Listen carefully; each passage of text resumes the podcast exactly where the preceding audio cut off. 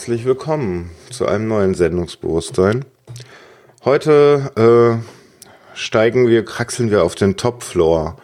Ich habe jemanden dabei, mit dem ich schon sehr lange sprechen wollte. Ich habe dich zum ersten Mal wahrgenommen, ich glaube um 2006, 2007 rum in deinem ersten Podcast. Mm, hallo. Es war noch Englisch. Hallo Chris. Ja, da habe ich, ich habe mit dem Podcasten angefangen 2005 und äh, da auf Englisch, weil da gab es noch keinen Markt in Deutschland. Ja, ähm, wer es noch nicht festgestellt hat, das ist Chris Marquardt. In meinen Augen ein Fotografiegott. Aber ich, ich, muss dazu auch sagen, ich verstehe von Fotografie gar nichts. Das heißt, das heißt jetzt in erster, in erster Linie mal, dass ich es total gut geschafft habe, ähm, mein, an meiner Außendarstellung zu arbeiten. Äh, aber ja, danke, äh, ne, finde ich, ja, äh. ja. Du bist halt derjenige gewesen, der irgendwie dort, ähm, wie hieß denn das? Ich habe da diesen Tech-Channel gehört in Amerika, weil es gab ja so gut wie keine hm, deutschen Podcasts. Also mhm. Tim war da, Bits und so war da und ein paar andere. Ja. Aber bei der Masse, die ich gehört habe und auch heute noch höre, musste ich auf amerikanisches ausweichen. Das ist bei mir heute noch so. Also die, und, die Hälfte im Podcatcher ist irgendwie auf Englisch. Und da gab es so eine Sendung, die hieß Tips from the Top Floor. Ja, Oder? der Name Oder? ist Fluch und Segen. und ich fragte mich, what the fuck is the top floor? Genau. ja, und dann bin ich hängen geblieben, obwohl ich überhaupt nicht fotografiere. Das finde ich schön. Also finde ich, find ich gut. Also ja, Tipps from the Top Floor. Ein Name, der, der so gar nichts mit Fotografie zu tun hat. Nicht? Also ich dachte, das wäre irgendwie so eine Anspielung auf irgendwas hier auf Model oder so. Nö, überhaupt Modelwelt oder sowas. Ah ja. Überhaupt nicht. Ich habe damals ähm, unterm Dach gewohnt in einer kleinen Wohnung. und habe mir, also es, es gibt zwei Philosophien, oder zumindest sage ich mal, gibt es zwei Philosophien, wenn man sowas benennt. Und das eine ist, nimm irgendeinen Namen, den sich, also der, der, der das ausdrückt, was du tust und dann heißt es halt hier Fotoschule mit Chris oder so. Mhm. Oder nimm einen Namen, der so bescheuert ist, aber den man sich merken kann. Oder der so bescheuert ist, dass man ihn sich merken kann. Mhm. Und dann saß ich da und dann dachte ich, ja, du bist hier im Topfloor, dann mach doch mal. Aber das war echt Fluch und Segen, weil äh, am Anfang, als ich angefangen habe, da war tatsächlich, ja, da war der, da war die, die Podcast-Dichte zum Thema Fotografie noch sehr, sehr gering, sehr klein. Und ich bin von da, wo ich angefangen habe, auch der Einzige, der da übrig geblieben ist. Ähm, und deshalb war es auch einfach dann, mich zu finden. Aber ja, mittlerweile ist da ja richtig was los in dem Bereich und äh, deshalb habe ich den dann irgendwann um, umbenannt. Ich habe einfach noch ein Photography davor geschoben. Also die Sendung heißt jetzt Photography Tips from the Top Floor, damit, damit die SEO irgendwie noch funktioniert. Oh meine Güte. Ja, aber ist halt so. Aber der läuft immer noch, ja? Der läuft immer noch, ja, ja. Äh, Im Prinzip sogar wöchentlich. Folge 888 wow. ist gerade raus. Wow. 800 hm, Folgen, Hammer. Ist, mit, ist, ist aber wie mit vielen Sachen, ne? Du, also zuerst dabei sein oder ziemlich am Anfang dabei sein ist nicht schlecht. Und dabei bleiben ist nicht schlecht. Und das ist auch das erste Ding in meinem Leben, was ich so ja länger und regelmäßig gemacht habe. Okay. Das war eigentlich so ein bisschen Selbsttherapie, ne? Okay, aber dann ist das äh, jetzt ein gutes Stichwort. Fangen wir mit Leben an. Du wurdest geboren. Ich Wann? wurde geboren in Horb am Neckar. In Horb am Neckar. 1969. Okay. So um, um die Mondlandung rum. Ah ja, und hast dort deine Jugend und deine ja. Kindheit verbracht? Kindheit, Jugend, äh, ja, Kleinstadt im, im Schwabenland. Und bist du dann gleich nach deiner schulischen Ausbildung in Richtung Fotografie Nö, abgewandert? Überhaupt nicht, ich habe das gar nicht gelernt. Oh. völliger Autodidakt. Ähm, also Die, Das ist meistens so. ja. Das fällt mir gerade auf, das ist meistens so, wenn Leute irgendwie auch dann noch darüber sprechen und interessant ja. sind und so weiter. Komischerweise kommen die nie initial aus dem Fach. Nee, überhaupt nicht. Also die Fotografie hat mich zwar immer schon interessiert. Also ich habe Erinnerungen an, an so alte Ritsch-Ratsch-Klick-Kameras. Die Älteren unter euch werden sich erinnern. Ähm, und hab mir dann irgendwie mit weiß auch nicht. Er hat einen guten Freund, der auch so ein bisschen äh, in die Richtung drauf war. Also so diese Mischung aus Technik und, und Kunst. Und äh, wir haben uns dann zusammen irgendwie äh, oder gleichzeitig jeder eine, eine Spiegelreflex gekauft. Da war ich, glaube ich, 14 oder so. Ja, und ähm, habe mir das alles wirklich beigebracht, habe dann von meinem Onkel die alten Fotomagazine abgestaubt und äh, viel probiert, bis dann auch die eigene, ja, in Anführungszeichen Dunkelkammer, das war irgendwie eine Besenkammer, äh, wo ich dann halt tatsächlich äh, Filme entwickelt habe und so. Ähm, ja, und eigentlich immer dabei geblieben, aber so richtig vom Interesse her, also ich, ich würde mich in erster Linie mal so als, ja, so Kindheit, also Klugscheißer-Kind, ja, so der kleine Nerd, ähm, und habe mich einfach auf ganz viele Sachen ge geschmissen. Und Fotografie war dann eins von den Dingen. Und es hat mich nie ganz verlassen. Und als dann diese Podcasterei kam, da war das dann irgendwie so, du brauchst ein Thema. Also mhm. es war eher so, dass ich den, das, das Medium Podcast zuerst entdeckt habe. Und das hat ja, das, das hat so auf mehreren, mehreren Ebenen eingeklinkt. Ähm, und das eine war eben so, ja, in Anführungszeichen das Sendungsbewusstsein. Ich habe schon immer gerne irgendwie anderen was vermitteln wollen. Und das andere war eben dann, ja, ein Medium, mit dem man irgendwie ein paar mehr Leute erreichen kann als irgendwie im Lokalradio oder so. Aber was hast du zuerst gemacht? Was habe ich zu, also gehen wir mal, bist, so, gehen wir mal genau, chronologisch durch. dein Leben, genau. Genau, gehen wir mal chronologisch durch. Also Kindheit, äh, Jugend in Hopp am Neckar, Kleinstadt am Neckar, ähm, Grundschule, dann Gymnasium, komm, komm aus einer, komm aus einer intakten Familie. Also Vater, Mutter sind beide noch am Leben. Mhm. Und ähm, mein Vater war so, also so ein ganz traditioneller Haushalt. Mein Vater hat, äh, hatte eine Firma, so ein kleines Bauunternehmen, also hatte Häuser gebaut in der Gegend.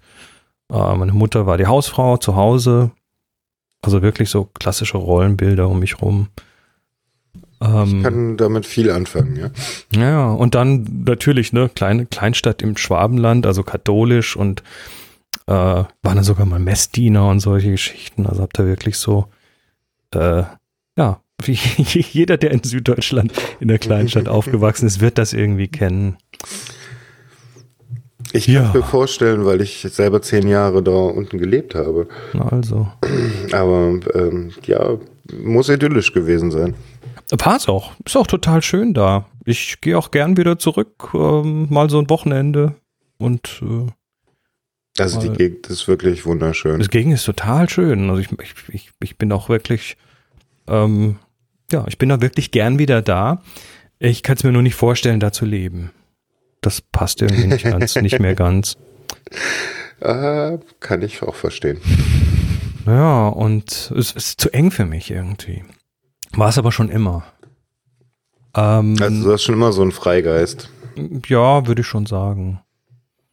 Und ich habe auch immer ganz viele Interessen gehabt. Also wie gesagt, das mit der Fotografie war so die eine Sache. Musik war eine ganz andere große Geschichte. Ähm, also ich habe das damals in der Grundschule geliebt mit der Blockflöte.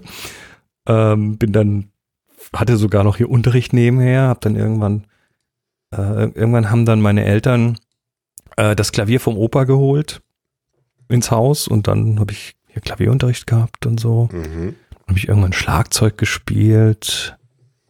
Äh, in, in der lokalen, in der, in der, äh, in der Horber Stadtkapelle. Natürlich, weil da, da, da lernt man das ja. Mhm. Also richtig mit Humpa und so. Ähm, war, aber, war aber auch eine gute Schule, ne? Da hast du richtig viel Praxis und so. Und dann, ja, habe ich das halt ein paar Jahre gemacht. Ähm,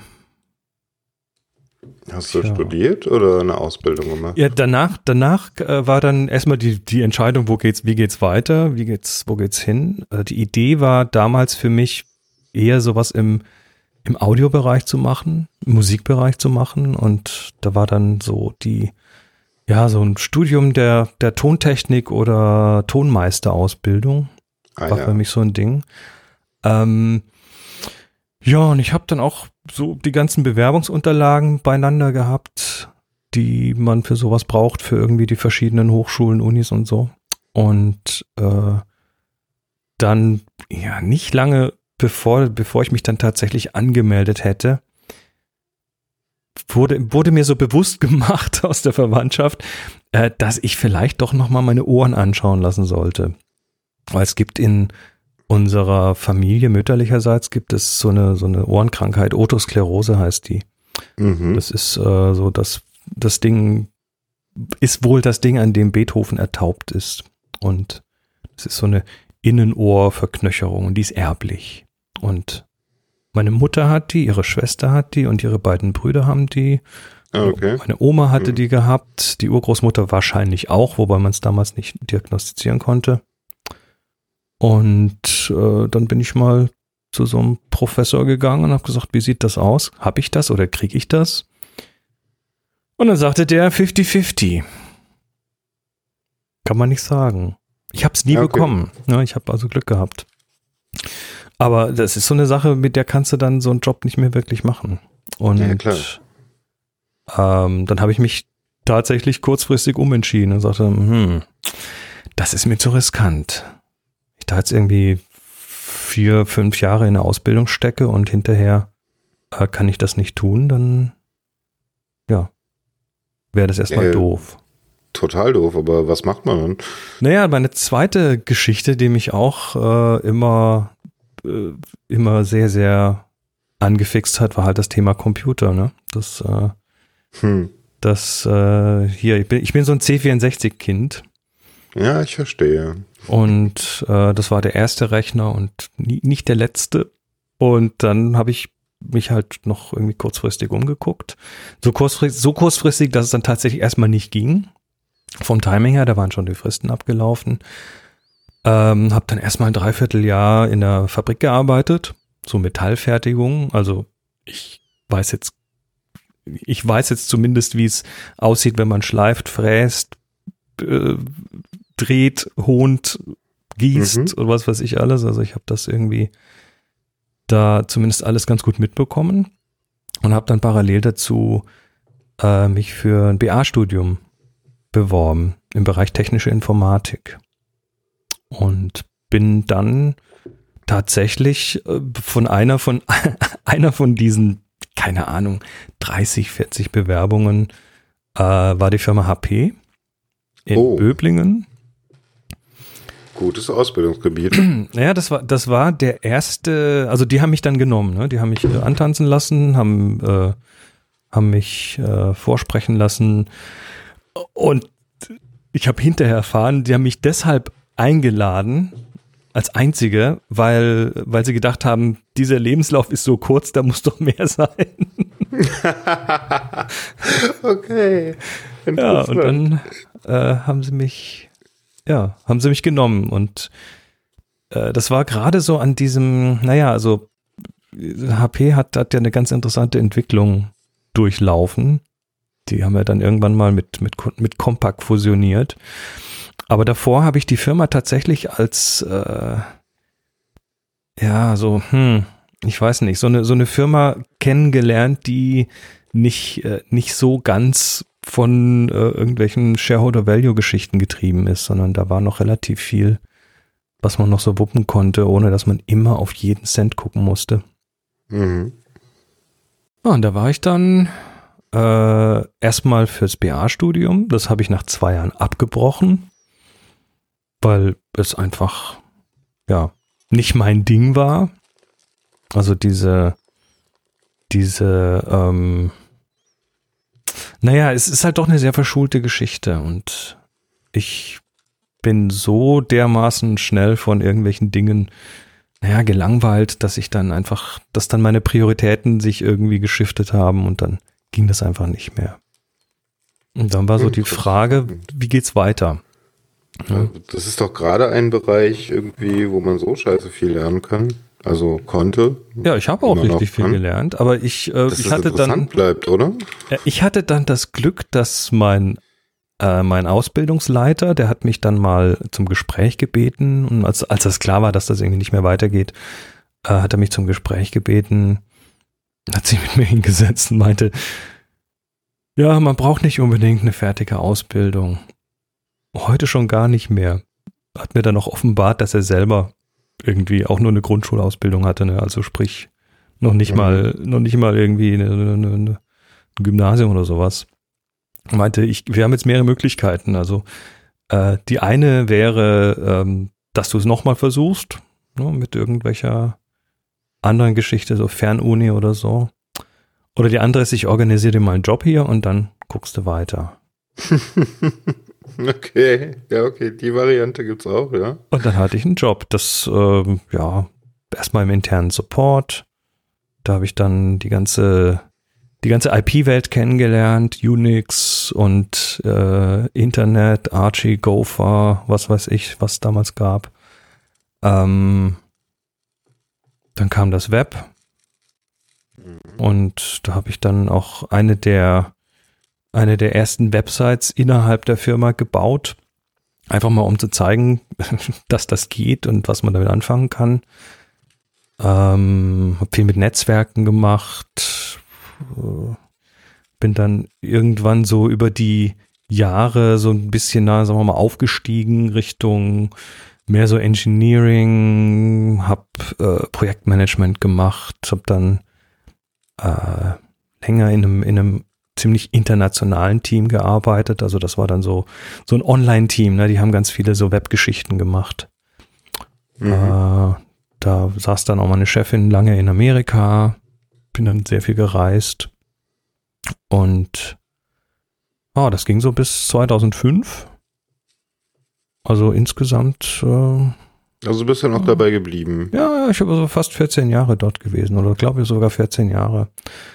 Und parallel dazu aber immer privat hier in Bands gespielt und viel fotografiert. Also das ist nie irgendwie eingeschlafen.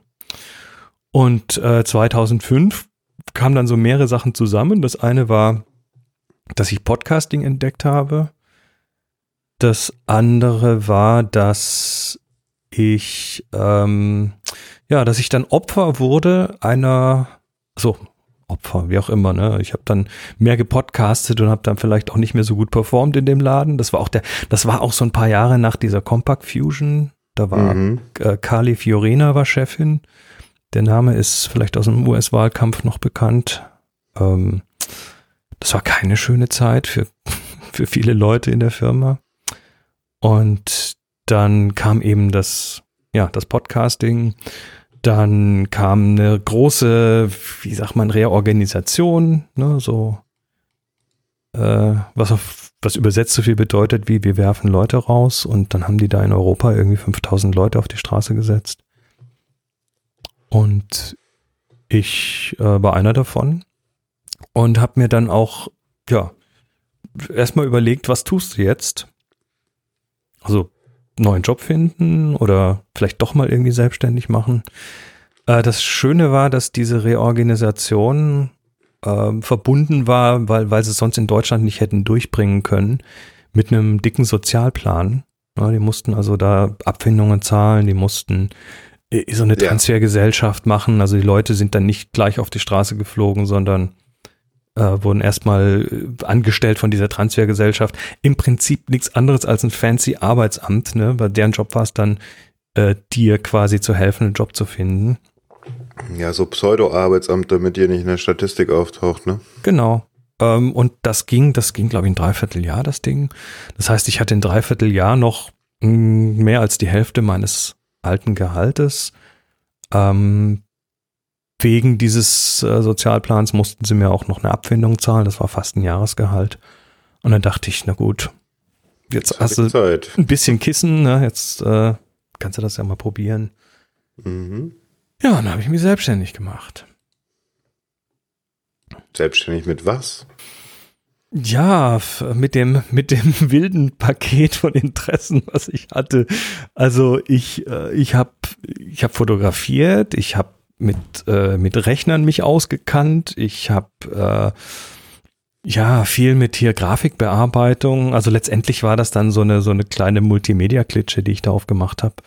Ähm, mit ja, Webdesign, Fotografie, Grafikdesign äh, und, äh, und Audioproduktion.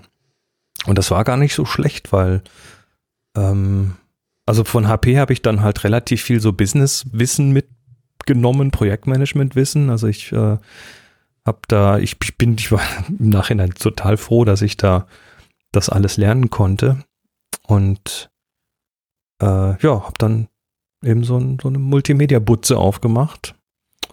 Und äh, so mein, mein Idealkunde, mein Lieblings, mein Lieblingskunden, das waren so die Musiker, Bands und so, ne? Die, den, den habe ich da quasi so ein, so ein One-Stop-Shop äh, ge, geliefert. So, ich, ich nehme euch auf, ich misch euch, ich master euch, ich mache die Fotos, ich mache das Grafikdesign, ich mache eure CD-Covers, ich mache die äh, Vervielfältigung eurer CDs oder organisiere das zumindest.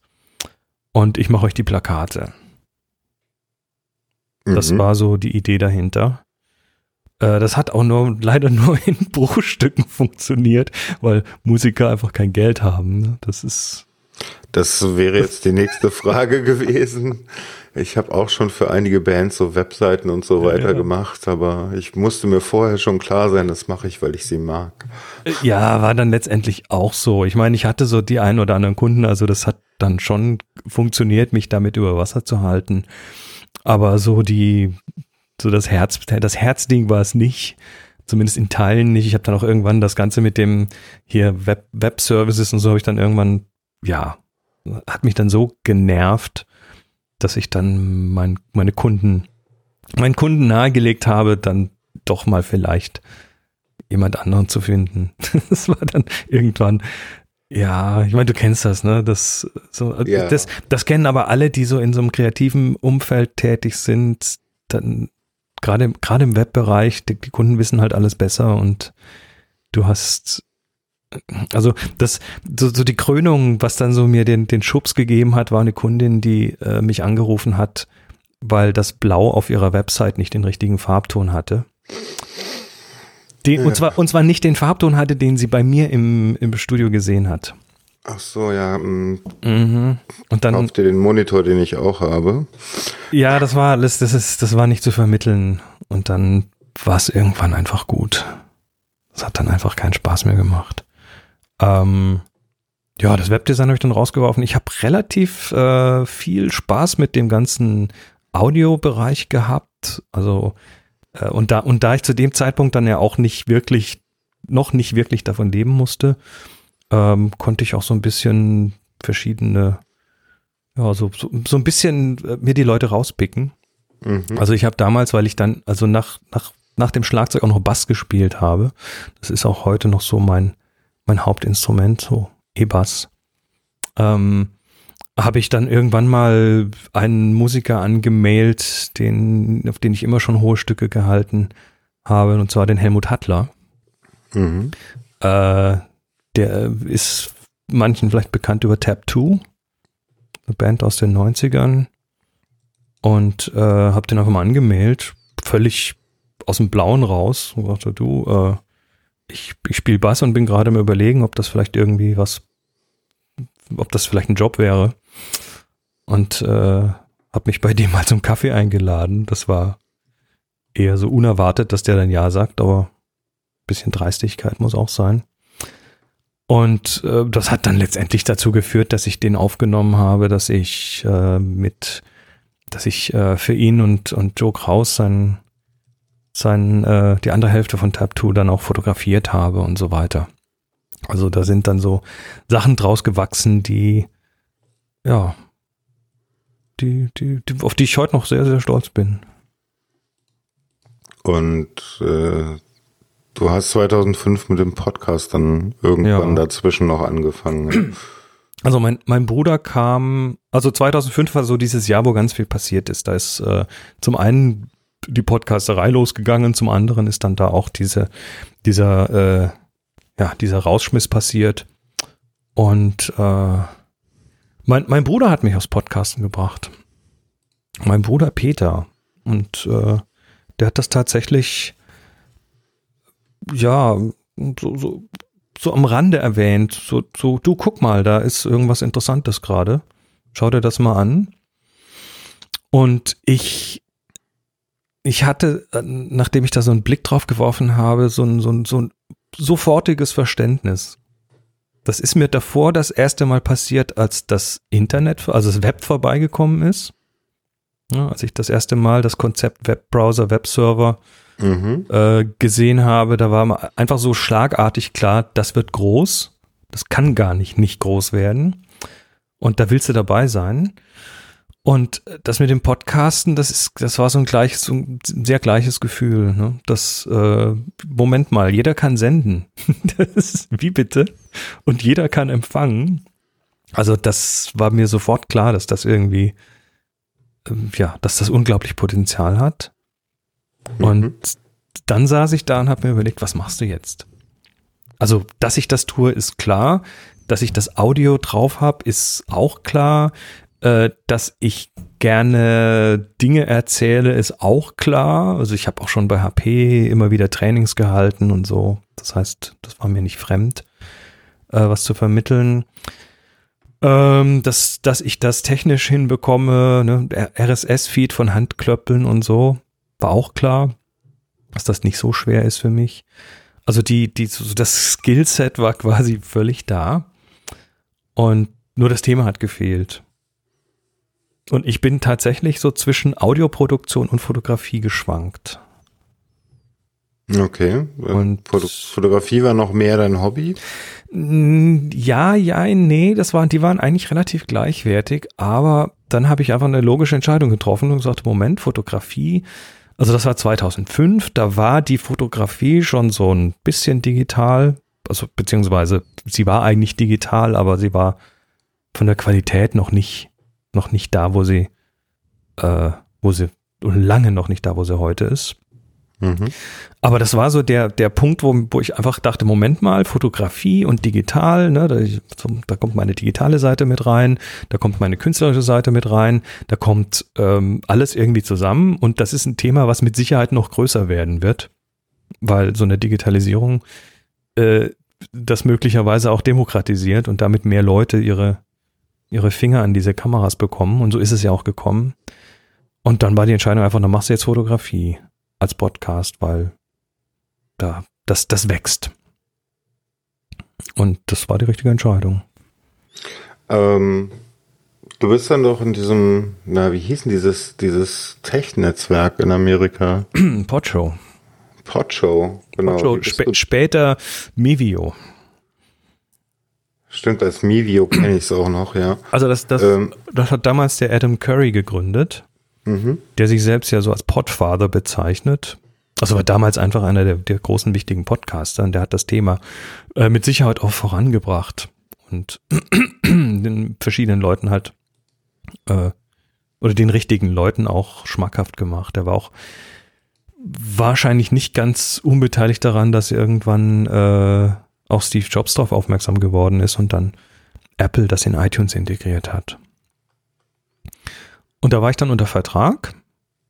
Also letztendlich waren die, äh, ja, die haben sich selber. Einfach so ran. Bitte? Wie kommt man da einfach so ran? Na, indem man früh genug dabei ist und einen wichtigen Podcast in, ein, in einem Themenbereich abdeckt. Das heißt, Tipps from the Top Floor gab es schon. Das gab's schon, ja. Ich weiß ah, okay. auch jetzt nicht genau, wann, wann ich da unter Vertrag gegangen bin, aber. Ah, okay. Ähm, also letztendlich haben sich die, also wie gesagt, Pocho hießen sie ursprünglich, später Mivio, äh, die haben sich ja, wahrscheinlich so eher als äh, so, ein, so, ein, so ein, wie so ein Plattenlabel gesehen. Ne? Wir sind die mhm. Plattenbosse und dann haben wir äh, Podcaster unter Vertrag und die bekommen von uns Werbedeals, die wir verkaufen. Also mhm. Äh, aus Podcaster-Sicht eher so eine Werbeagentur, die halt, die halt irgendwie Werbesales macht. Also sprich äh, Leute an Land zieht, Firmen an Land zieht, die dann auf den Podcast werben wollen. Ja, das, das lief damals, ja, hm, einigermaßen nicht wirklich gut. Aber es war zumindest anfangs noch relativ, ja, so, so sehr, sehr im Einverständnis. Ne? Da kam irgendwie eine Firma oder die haben irgendeine Firma, das musste man den Firmen ja damals erklären. Ne? Der Podcast als Werbeplattform, das haben die alle nicht verstanden. Und wenn sie dann jemanden an Land gezogen haben, äh, dann kam eine E-Mail, du, wir haben hier Firma XYZ, könntest du dir vorstellen, für die zu werben? Äh, wenn ja, dann machen wir da irgendwie hier Preis und so und so viele, so und so viele Wochen. Äh, das war dann so der, der Klassiker mit irgendwie Pre-Roll, Mid-Roll, also das, was man kennt, dass halt dann mitten im Podcast irgendwie das Thema geredet wird. Und mhm. ähm, das ging ja ein paar Jahre, so zwei, drei Jahre ging das ganz okay. Hm, aber das, das Problem für mich war dann auch immer so ein bisschen dabei, dass ich, dass ich meine Unabhängigkeit nicht hatte. Weil du bist halt dann auch irgendwie eingebunden und hast dann auch Verpflichtungen. Und ich äh, bin dann irg irgendwann war mir dann klar, da will ich eigentlich raus. Will das nicht mehr. Da habe ich dann also sehr. Was heißt Verpflichtungen? Musstest jede Woche was liefern? Oder? Zum Beispiel. Oder dann halt doch manchmal Druck für irgendwelche Sachen zu werben, wo ich eigentlich keinen Bock drauf hatte. Okay. Ähm, und als ich dann da raus wollte, also das war nach, äh, ja, nach gut zwei Jahren war das, mhm. ähm, habe ich dann relativ schnell relativ viel darüber gelernt, wie man Verträge liest. Weil dann irgendwo eine kleine Klausel war, die, äh, die denen auch noch erlaubt hätte, mich noch ein weiteres Jahr zu binden. Und das war mir dann irgendwie, ja, das war mir beim Unterschreiben nicht klar gewesen.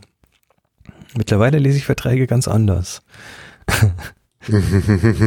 ja, okay. Und ja, so fallen muss man mal laufen, ne? Naja. Nee, ich habe das, ich habe das dann äh, mit, mit sanftem Druck und und äh, kleinen Hinweisen auf, äh, ihr wollt doch nicht, dass, dass diese dreckige Wäsche jetzt in der Öffentlichkeit gewaschen wird. Ähm, war das dann irgendwann dann okay. Ne? Haben wir beide gesagt, nee, ist in Ordnung. Äh, beenden wir das jetzt und Gutes. Und ähm, ja, seither auch bin ich auch äh, äh, ein Independent Podcaster. Und du musst du immer noch, oder dann musstest du auch erstmal Akquise nach neuen irgendwie Werbekunden und so weiter machen. Ja, ich, ich äh, habe auch nicht immer Werbekunden. Ne? Manchmal also ich habe ja, mittlerweile ist ja aus dem einen Podcast sind ja irgendwie sechs geworden oder sieben. Also das Ding ist ja, ist ja quasi in der Zwischenzeit explodiert. Ähm, was nach 2005 dann relativ bald, nämlich ein Jahr später dazu kam, war Happy Shooting, also die, der, der deutsche Fotopodcast, damals wahrscheinlich auch, glaube ich, der erste, der das in Deutschland gemacht hat. Ähm, da habe ich den, den Boris Nienke kennengelernt über ein Projekt, was damals im Podcaster-Bereich irgendwie abging und dann hat sich herausgestellt, da sind die Interessen ähnlich. Äh, das ist auch irgendwie unkompliziert. Ne? Der kennt sich auch mit Audio aus und mit Internet und so. Dann ist das alles irgendwie technisch einfach zu machen. Und dann haben wir gesagt, wir machen mal einen kleinen Podcast, unterhalten uns über Fotografie, mal schauen, ne, wie es geht. Ja, Happy Shooting läuft jetzt auch seit 2005. Äh, 2006. Also seit 2006. Also, also, ich meine, das ist jetzt sehr nah beieinander, ne? Du meinst ein Jahr Unterschied? Ja, genau. Hm, ja, aber warum nicht? Ja, okay, klar. Also du hattest einfach die Zeit und Lust dazu. Ich hatte die Zeit, ich hatte Lust dazu und äh, wenn man einen Podcast nicht alleine macht, äh, dann ist auch irgendwie, ja, dann, dann flutscht das besser. Ne? Dann ist auch die Vorbereitungszeit nicht ganz so massiv. Also ich meine, wir müssen schon vorbereiten, aber wenn ich alleine mache, dann habe ich viel, viel gründlicher Vorbereitung, als wenn ich das mit jemandem mache. Weißt du, da hat man immer, wenn man mal irgendwo an einen Punkt kommt, wo man nicht weiter weiß, dann übernimmt halt der andere. Ne? Das ist wie so eine, so eine eingespielte Band irgendwie. Mhm. Und äh, den, ja, da haben wir relativ bald dann auch einen Sponsor gefunden. Das war auch, ich weiß gar nicht mehr genau, wie das kam, aber ähm, da sind wir mit dem Ingo Quendler von Enjoy a Camera ja, ich zusammengekommen. naja, der, der, Ingo hat, hat damals einfach geguckt, ähm, das ist interessant, das, das schauen wir mal. Dann haben wir uns, ja, frag mich nicht, wie das initiiert wurde, aber wir haben uns dann unterhalten und haben gesagt, naja, probieren wir das halt mal. Also der, der ist eben auch so drauf gewesen und sagt, nö, dann probieren wir das halt mal. Kennen das Medium nicht, aber es sieht nicht uninteressant aus. Und dann äh, haben wir genau das gemacht, nämlich einfach mal so. Also bei einem Kunden hat er recht gehabt. also es, es gibt einfach äh, da eine, eine ganz natürliche Synergie, ne? Das äh, ist ein Fotopodcast, er verkauft Fotozubehör. Und wir sind dann auch relativ schnell auf den, also wir hatten Angst, das zu tun. Mal ohne Scheiß, weil du kennst die deutsche, die, die, die deutsche Community rund ums Podcasten. Da ist äh, Fotografie eher, äh, Fotografie, Entschuldigung, ich bin abgelenkt. Ich muss mal ganz ja, kurz wo? an die Türe. Ja, mach mal. Bitte vielmals um Entschuldigung. Kein Problem, kein Problem. Ah, wo waren wir? Ach ja, ähm, genau, du kennst die, ja, du, du kennst die, die, ähm, die Reaktion auf Werbung in deutschen Podcasts. Hm, ja, ja, ich meine, ein paar, es gibt immer Empörte. Ja, aber die sind, die sind tatsächlich aus meiner Erfahrung im deutschen, im deutschsprachigen Raum deutlich mehr. Also im, im englischsprachigen Raum, wo ich ja meine erste Erfahrung da gemacht habe, da war es eher so äh, die Frage, ja, warum machst du eigentlich keine Werbung? Du musst doch was verdienen, du kannst das auch nicht umsonst machen. Und mhm. da hatten wir echt Angst, als wir Enjoy Camera an Bord genommen haben, dass wir da irgendwie kräftigen Gegenwind bekommen. Aber wir haben relativ früh so einen, ja, so einen ganz guten Dreh gefunden, wie wir das machen. Und zwar ähm, schickt uns halt äh, Ingo Fotogadgets, die testen wir in der Sendung. Und äh, die meisten davon verlosen wir dann auch. Ja, darüber habe ich euch, also darüber habe ich dann ja auch ja. Enjoy a Camera als interessant empfunden. Das, das hat's, das hat's auch, das hat's auch tatsächlich sehr entschärft, ne? Also es kam fast kein Gegenwind, weil halt beide Seiten oder alle drei Seiten was davon haben. Ne? Wir haben was davon, äh, Enjoy a Camera hat was davon und äh, die Zuhörenden haben auch was davon. Und das mhm. ist so ein, ja, so ein Modell, was seither gut funktioniert. Und wir haben auch wir haben auch keinen Maulkorb oder so. Also wir, wir zerreißen auch schon mal was. Ne? Wenn was kommt, was wirklich Kacke ist, ich meine, dann fragen wir vorher nach. Sag mal, wollt ihr wirklich, dass wir darüber reden? Aber wir haben null Vorgaben, nichts. Wir dürfen machen, was wir wollen. Und das ist natürlich irgendwie eine runde Sache. Naja gut, also ich meine, ähm, das schafft ehrlich gesagt bei mir als Hörer auch Vertrauen in den Laden. Das ist ja auch der fiese Plan dahinter. Ja, ja, natürlich ist es der fiese Plan. Ich meine, dumm sind wir alle nicht, ja. Aber äh, trotzdem, also ich meine, wer das nicht mitmacht, da stellen sich dann schon eher die Ohren auf in Form von, ja. warum machst du das denn nicht mit? Mhm. Ist das dein einziges Produkt? so in der Richtung, ne? Mhm. Ja, also das, das war irgendwie Enjoy Camera war, ist, ist seit ich weiß es nicht, wie lange schon dabei, aber ähm, ja. also mindestens sechs, sieben Jahre sind jetzt dabei. Ähm, und dann nicht ganz gleich vom Start weg, aber nicht, nö, muss, man muss sich ja auch erstmal etablieren. Aber auch da war so diese, diese, das früh dabei sein. Ne? In Deutschland war eben das Thema Podcast auch erst so gefühlt 2006 auch erst reif genug, um da was zu tun. Ja, so, ja, so, so die heute bekannten Podcasts sind alle so um 2005, 2006 entstanden. Ja. Also so die, die wirklich viel tragen, sagen wir es mal so. Naja, und das, das hat dann halt gut funktioniert. Und äh, dieses, also das, das ist so ein Dauerläufer und der, ja, der, der, der läuft immer noch und äh, bringt auch immer noch allen Seiten irgendwie was. Insofern gibt es Also ich habe euch immer sehr gerne zugehört. Das Programm ist jetzt so vielfältig geworden, dass ich nicht mehr so oft dazu komme. Aber obwohl ich überhaupt, wie gesagt, nichts mit Fotografie zu tun habe. Ich meine, ich weiß jetzt eine ganze Menge mehr über Fotografie. Das ist schön. Also das, das ist auch so ein bisschen Sinn und Zweck der Geschichte. Also es ist natürlich, natürlich ist Happy Shooting ein Stück weit auch so ein, so ein Laber-Podcast, aber wir haben zumindest versucht, mir immer eine Struktur reinzubringen, also Themen klar abzugrenzen. Ähm, natürlich ist er auch irgendwie techniklastig. Wir sind nun mal beide auch irgendwie technikaffin. Äh, immer wieder versuchen wir Leute reinzuholen für irgendwelche interessanten Themen, für Interviews und so. Ja, und, und so, so, ja, er, er verändert sich so ein bisschen und dann ist halt drumrum, was auch total schön ist, ist halt mittlerweile eine Community gewachsen, die nicht nur einfach irgendwie hört, sondern die selber Sachen losgetreten hat.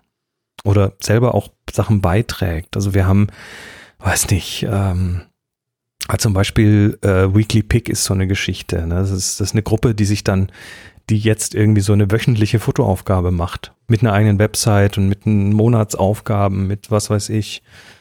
Ähm, oh.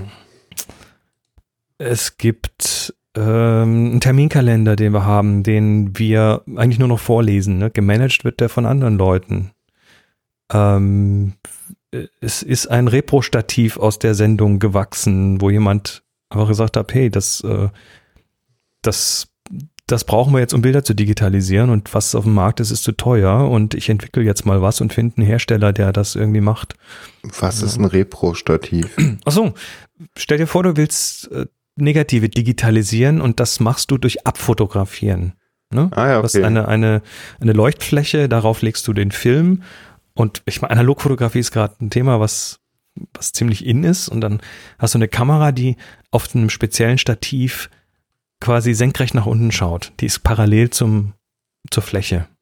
Mhm. Und das ist ein Repro-Stativ, also ein Ding, wo die den Kamera Abstand hat und, äh und vor allem halt planparallel ist.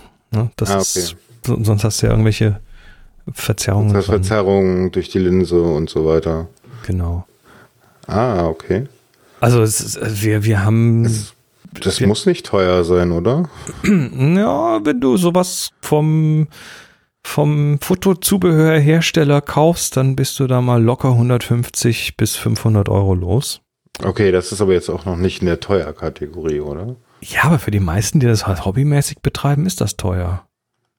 Und wenn du so ein Ding jetzt von, äh, von einem, ja, was ist das? So, so, so eine Werkzeugfirma, eine Mechatronikfirma ähm, von denen kaufst als Bausatz aus, aus Alu-Profilen mit irgendwelchen Schraubwinkeln und so weiter. Und dann kostet das nur noch, weiß nicht, 40 Euro oder so. Dann ist das schon geil. Okay. Und das ist auch immer so unser Anspruch, ne? Dass, äh, also die Sendung ist nicht für die Profis. Klar hören da Leute zu, die das professionell machen, aber die meisten, die zuhören, machen das als Hobby. Und da muss das natürlich alles irgendwie auch so ein bisschen so ein bisschen ja, in der Relation bleiben. Ja, klar. Auf der anderen Seite schaue ich hier gerade auf meine Werkbank äh, und was ich da so rumliegen habe.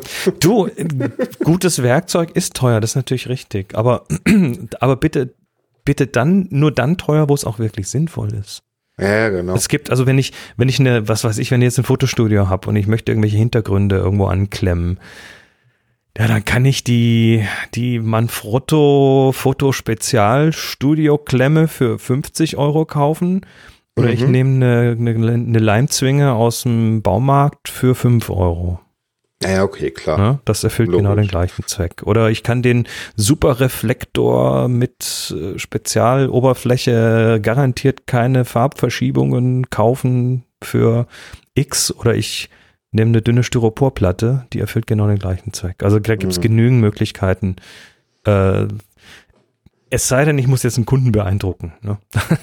ja, okay, aber das ist es ja dann auch äh, bei den Fotografen häufiger mal, ja. Also dieses, als, als die erste sagen wir mal, die erste einigermaßen finanzierbare Spiegelreflexkamera, die digitale Spiegelreflexkamera rauskam, die 300D von, von Canon, die so die erste im, im 1000 Euro Bereich war. Da, da haben die Profis haben die Nase gerümpft, weil die war nicht schwarz, die war silbern. Und genau, ein, ein kollektives, äh, lautes Einatmen von allen Profis, weil so kann man nicht von Kunden. Das sieht nicht aus. Oh Gott, oh Gott. Ja gut, Ärz, Ärzte haben auch Kittel an und die, die sind nicht nur da, weil sie, weil sie einen Zweck erfüllen, also beziehungsweise sie erfüllen einen Zweck, aber der ist halt auch psychologisch. Naja gut, aber die haben so große äh, St Stative, klar. Mhm. Objektive drauf, da sieht man den Body doch gar nicht. naja, also ist, ich meine, da ist, da ist viel, viel Geblende natürlich in so einem Bereich. Das ist, das, das ist mein, mein zweiter Anspruch, äh, den Leuten auch klar zu machen, dass, dass du nicht viel brauchst, um geile Bilder zu machen. Gehört echt nicht viel dazu. Also vom Equipment her, dass mhm. 80, 90 Prozent des Bildes kommt von dir und nicht von der Kamera. Es ist eigentlich, also du kannst genauso gut ein iPhone nehmen, wenn du weißt, was du tust. Ne? Ja, ich mache das auch regelmäßig, wenn ich irgendwie auf Flickr oder sonst wohin poste, dass da immer wieder Smartphone-Bilder dazwischen sind, das schreibe ich dann nicht immer dazu, aber die werden, also der, es geht um, um das, um das Bild und wie das entsteht, ist völlig zweitrangig. Mhm. Ähm, du hast du, du, also im Podcast hört es sich auch oft so an, als dass du professionelle Aufträge auch annimmst als Fotograf. Ja, ja. Mache ich auch. Also, Wie ist es dazu gekommen? Naja, äh, du, wir, wir sind ja, wir sind ja äh, in einer Zeit, ich glaube 2004 sind, ist der Meisterzwang für Fotografen gefallen. Ja, da wurden so diverse Meisterzwänge, also dass man einen Meisterbrief haben muss, äh, abgeschafft. Mhm. Aktuell wird der ja gerade wieder eingeführt für manche Gewerke, zum Beispiel die Orgelbauer müssen jetzt wieder einen Meisterbrief haben. Und noch ein paar andere. Da war auch kurz die Sprache, dass man das bei Fotografen auch wieder machen möchte. Ähm, ist aber nicht so. Das heißt, das war, das war auch so ein bisschen dieses, oh, jetzt kannst du dich auch Fotograf nennen. Ohne das irgendwie mit einem Meisterbrief vorzuweisen. Und das heißt dann, dass das, das zu können hat ja erstmal mit der Ausbildung nur, nur zweitrangig zu tun. Das sind ja viele, viele Quereinsteiger, die sich das eben angeeignet haben, so wie ich. Und boah, wenn man dann irgendwann mal eine Website hat und das entsprechend auch von der Business-Seite her halbwegs hinbekommt, ja, dann kommen halt auch ab und zu mal Aufträge. Ist aber das meiste von den Aufträgen ist tatsächlich so über, ja, über Word of Mouth, ne? Die, wo die Leute einfach sagen, hey du, der, der Marquardt, äh, frag doch den mal. Eigentlich auch über deinen Podcast. Ja, der Podcast ist auch so ein, ich meine, das, das, das war natürlich so, so hin, im Hinterkopf immer so ein bisschen der Wunsch, dass der Podcast zur, zur Akquisemaschine wird. Ist aber jetzt im Businessbereich eher nicht. Also ich, ich krieg, ich krieg natürlich schon Anfragen, aber die lauten dann eher so, ähm, ja, wir haben dann und dann dort und dort unsere Hochzeit und äh, kannst du das fotografieren für Preis X und der Preis X, der ist halt das, was du vielleicht vom, vom vor Ort vom lokalen Fotografen kriegen würdest nach viel Verhandeln, aber da, so, dann komme ich zu Sachen haben, da ist noch Anreise und Nachbearbeitung und dies und jenes und das geht leider nicht und dann ist es auch schon wieder weg. Mhm. Also, Verstehe. Äh, ja, auch jetzt, ich meine, äh, mache ja mittlerweile auch Workshops und solche Geschichten. Ich habe jetzt kürzlich eine Anfrage bekommen, also jemand einen, einen dreistündigen Workshop, einen dreistündigen Privatworkshop buchen wollte. Ähm, in München. Das ist ja hübsch. Ja, in München. Ja. Aber dass ich da irgendwie einen Tag Anreise, einen Tag Rückreise, äh, rechnen muss und so weiter. Das war denen irgendwie nicht klar. okay. Ja, also hm. geht halt dann nicht. Also okay. Anfragen ganz viele, aber die sind halt, ja, nicht immer so, dass sie, dass sie passen.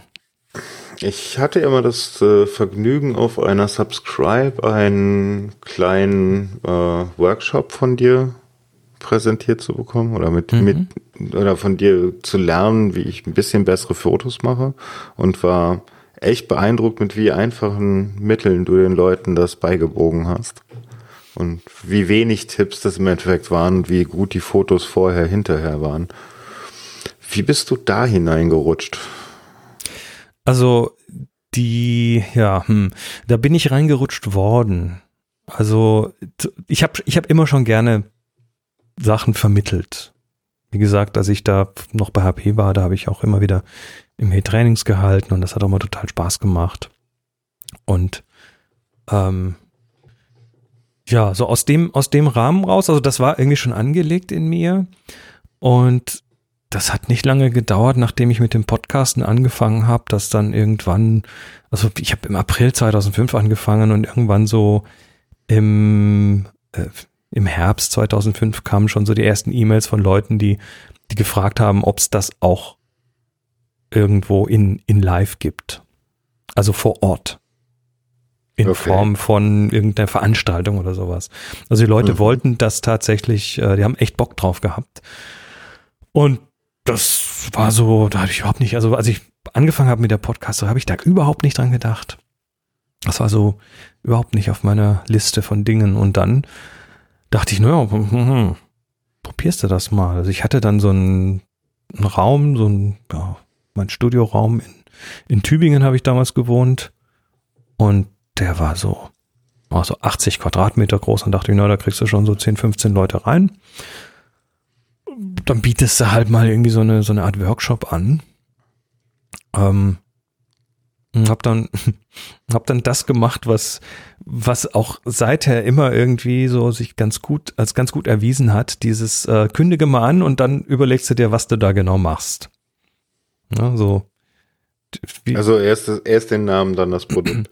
Naja, da, also das Produkt war schon ungefähr klar, aber so die Detailausarbeitung, ja, das musste halt dann irgendwann kommen. Also dieses, ich, ich, das, das ist so ein bisschen mein Motto, dieses Jump, Jump and build your wings on the way down. Mhm, also, also bist du schon mal dann total unvorbereitet reingegangen? Nee, natürlich nicht. Aber ich habe, ich habe, ich brauche das auch so ein bisschen. Also ich muss mir auch selber irgendwie so, so einen Druck setzen, um das dann auch wirklich gut hinzubekommen. Mhm. Und so habe ich das dann gemacht. Ich habe gesagt, okay, dann machen wir jetzt einen Workshop. Ähm, hier sind die Inhalte grob, aber nagelt mich nicht drauf fest. Also keine Gewähr, unverbindlich. Ähm, und das war dann auch so ein echter Augenöffner, weil relativ schnell war das Ding halt dann so, ich glaube, zwölf Leute oder 14 Leute oder so haben sich da angemeldet. Also ich habe das so auf ein, auf ein halbes Jahr in der Zukunft irgendwie angekündigt mhm. und äh, nicht, nicht nur haben sich die Leute angemeldet, sondern die kamen halt auch noch aus der ganzen Welt. Also da sind Amis gewesen, äh, Briten, oh Holländer, Schweizer, Deutsche, also wirklich so, äh, das war so ein Oh fuck Moment, so ein Ach du Das Schande. steht einem erstmal die Kinnlade offen, oder? Ja, ja, schon so ein bisschen. Das war nicht, nicht so ganz erwartet. Und das war auch so der Augenöffner, wo ich dachte, hm, vielleicht ist das ja auch ein Teil von deinem Business. Vielleicht ist das ja auch irgendwie eine Sache, die, äh, die ja, von der du dann auch ein Stück weit leben kannst. Und dann habe ich den Workshop gemacht in Tübingen und äh, das war irgendwie eine, eine, runde Sache. Das hat wirklich gut funktioniert und die Leute haben Bock gehabt und das war so ein richtiges Community-Ding. Und dann dachte ich, das musst du jetzt mal, ja, das, äh, das, äh,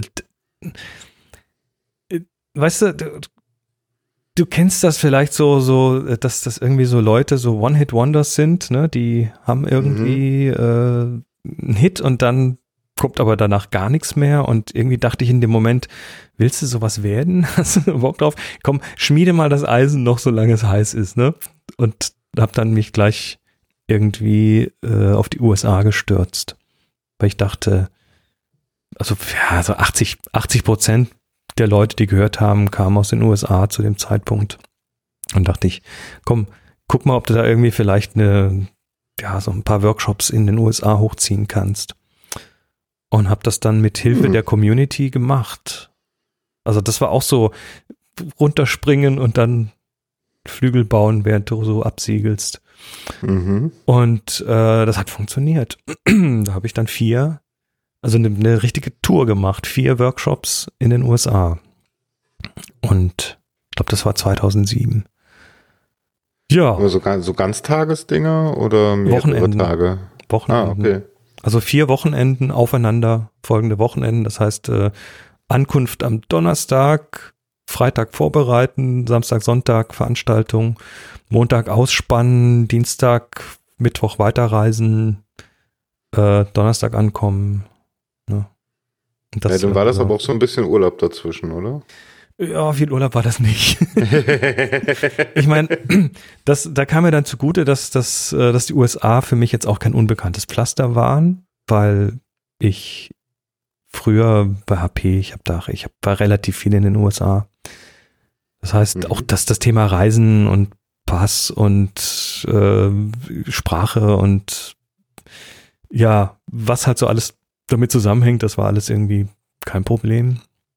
Hatte natürlich auch diverse Freunde in den USA schon aus der, aus der Zeit bei HP, auch äh, schon dann aus der Podcast-Zeit. Da kennt man ja dann auch andere Podcaster irgendwie. Und da das eh sehr US-zentrisch war, kannte ich dann eben auch viele aus den USA. Das heißt, äh, da habe ich auch ein bisschen Support bekommen. Ja, dann habe ich das gemacht. einfach mal, einfach mal in den USA Workshops gehalten. Cool. Äh, Ja, das war so, das war so, holla. Und hier in Deutschland? Äh, in Deutschland haben wir dann eben auch Workshops, also Workshops in Tübingen gehalten. Das ist dann so eher auch so auf Happy Shooting Seite mit dem Boris zusammen gewesen. Ähm, da haben wir auch, auch Städte-Workshops gehalten. Das müssen wir auch wieder tun. Das äh, ist so eine Sache, die haben wir jetzt schon länger nicht mehr gemacht, aber Städte-Workshops in München, in Berlin, in, ja, später mal Wien sogar.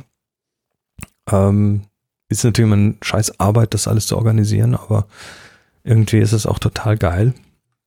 Und dann haben wir ähm, eben auch in Tübingen Workshops gehalten, so, so lokale Workshops, die dann weniger die Stadt als Thema hatten, sondern eben ein Grundthema, so Menschen fotografieren, mit Licht umgehen, so, so Basisthemen aus der Fotografie.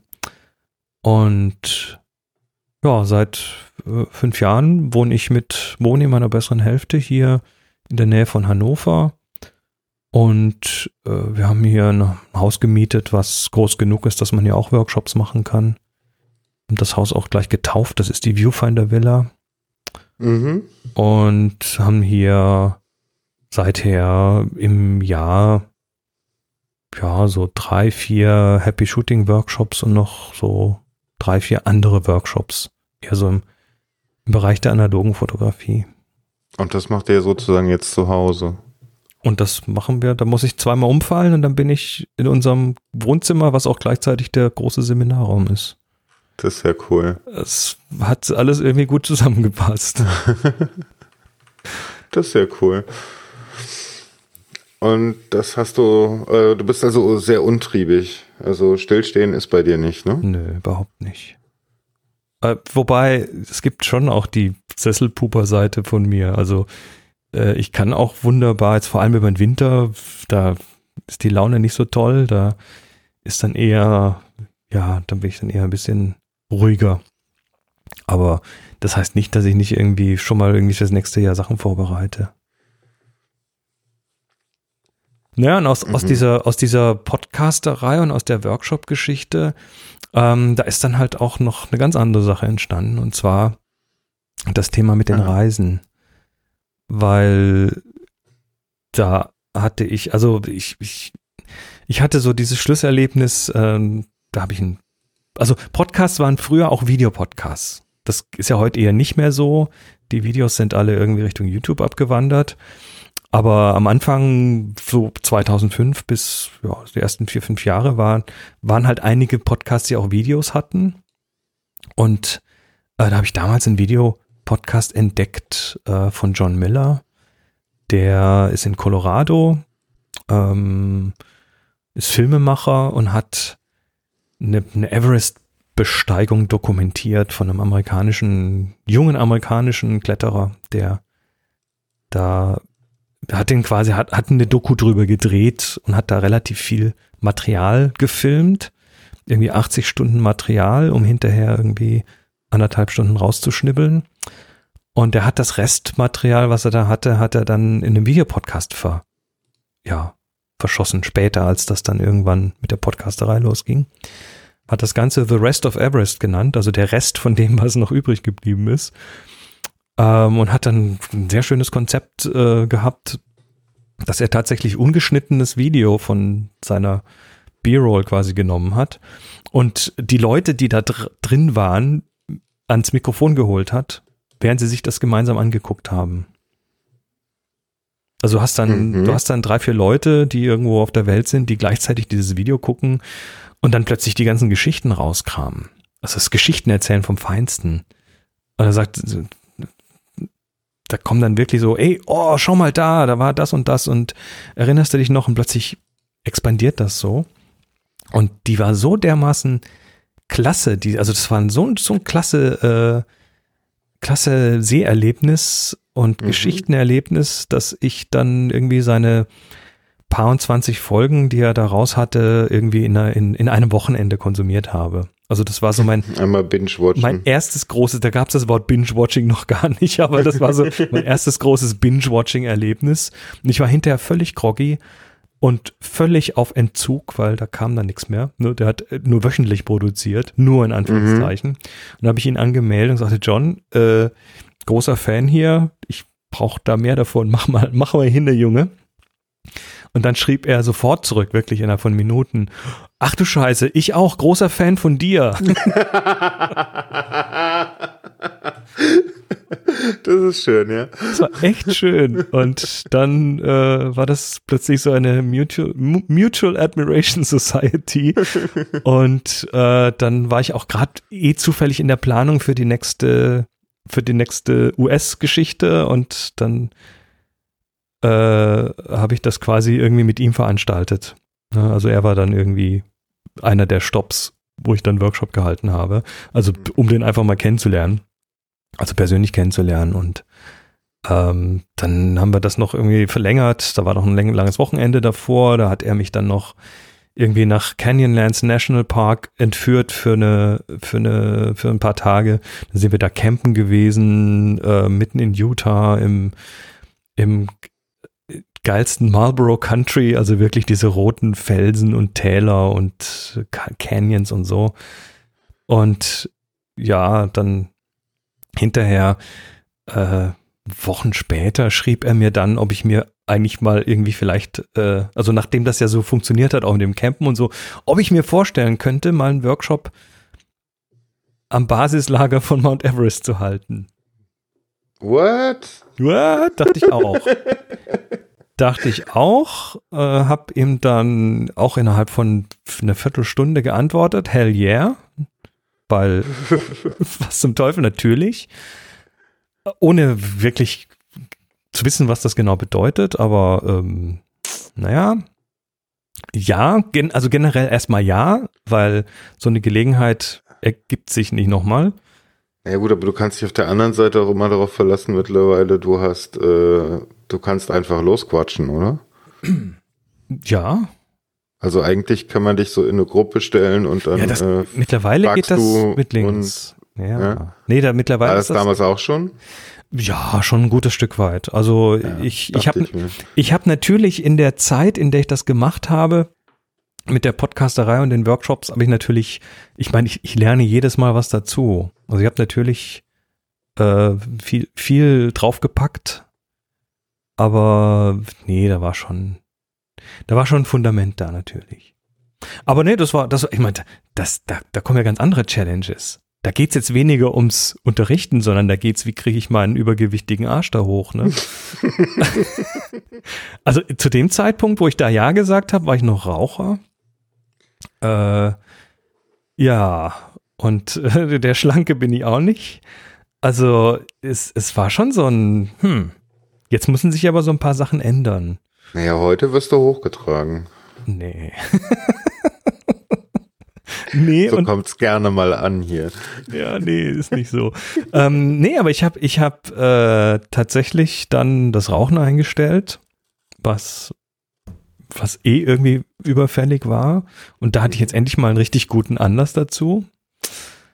Äh, ich habe mich ein bisschen fitter gemacht. Jetzt nicht wirklich sportlich, aber mhm.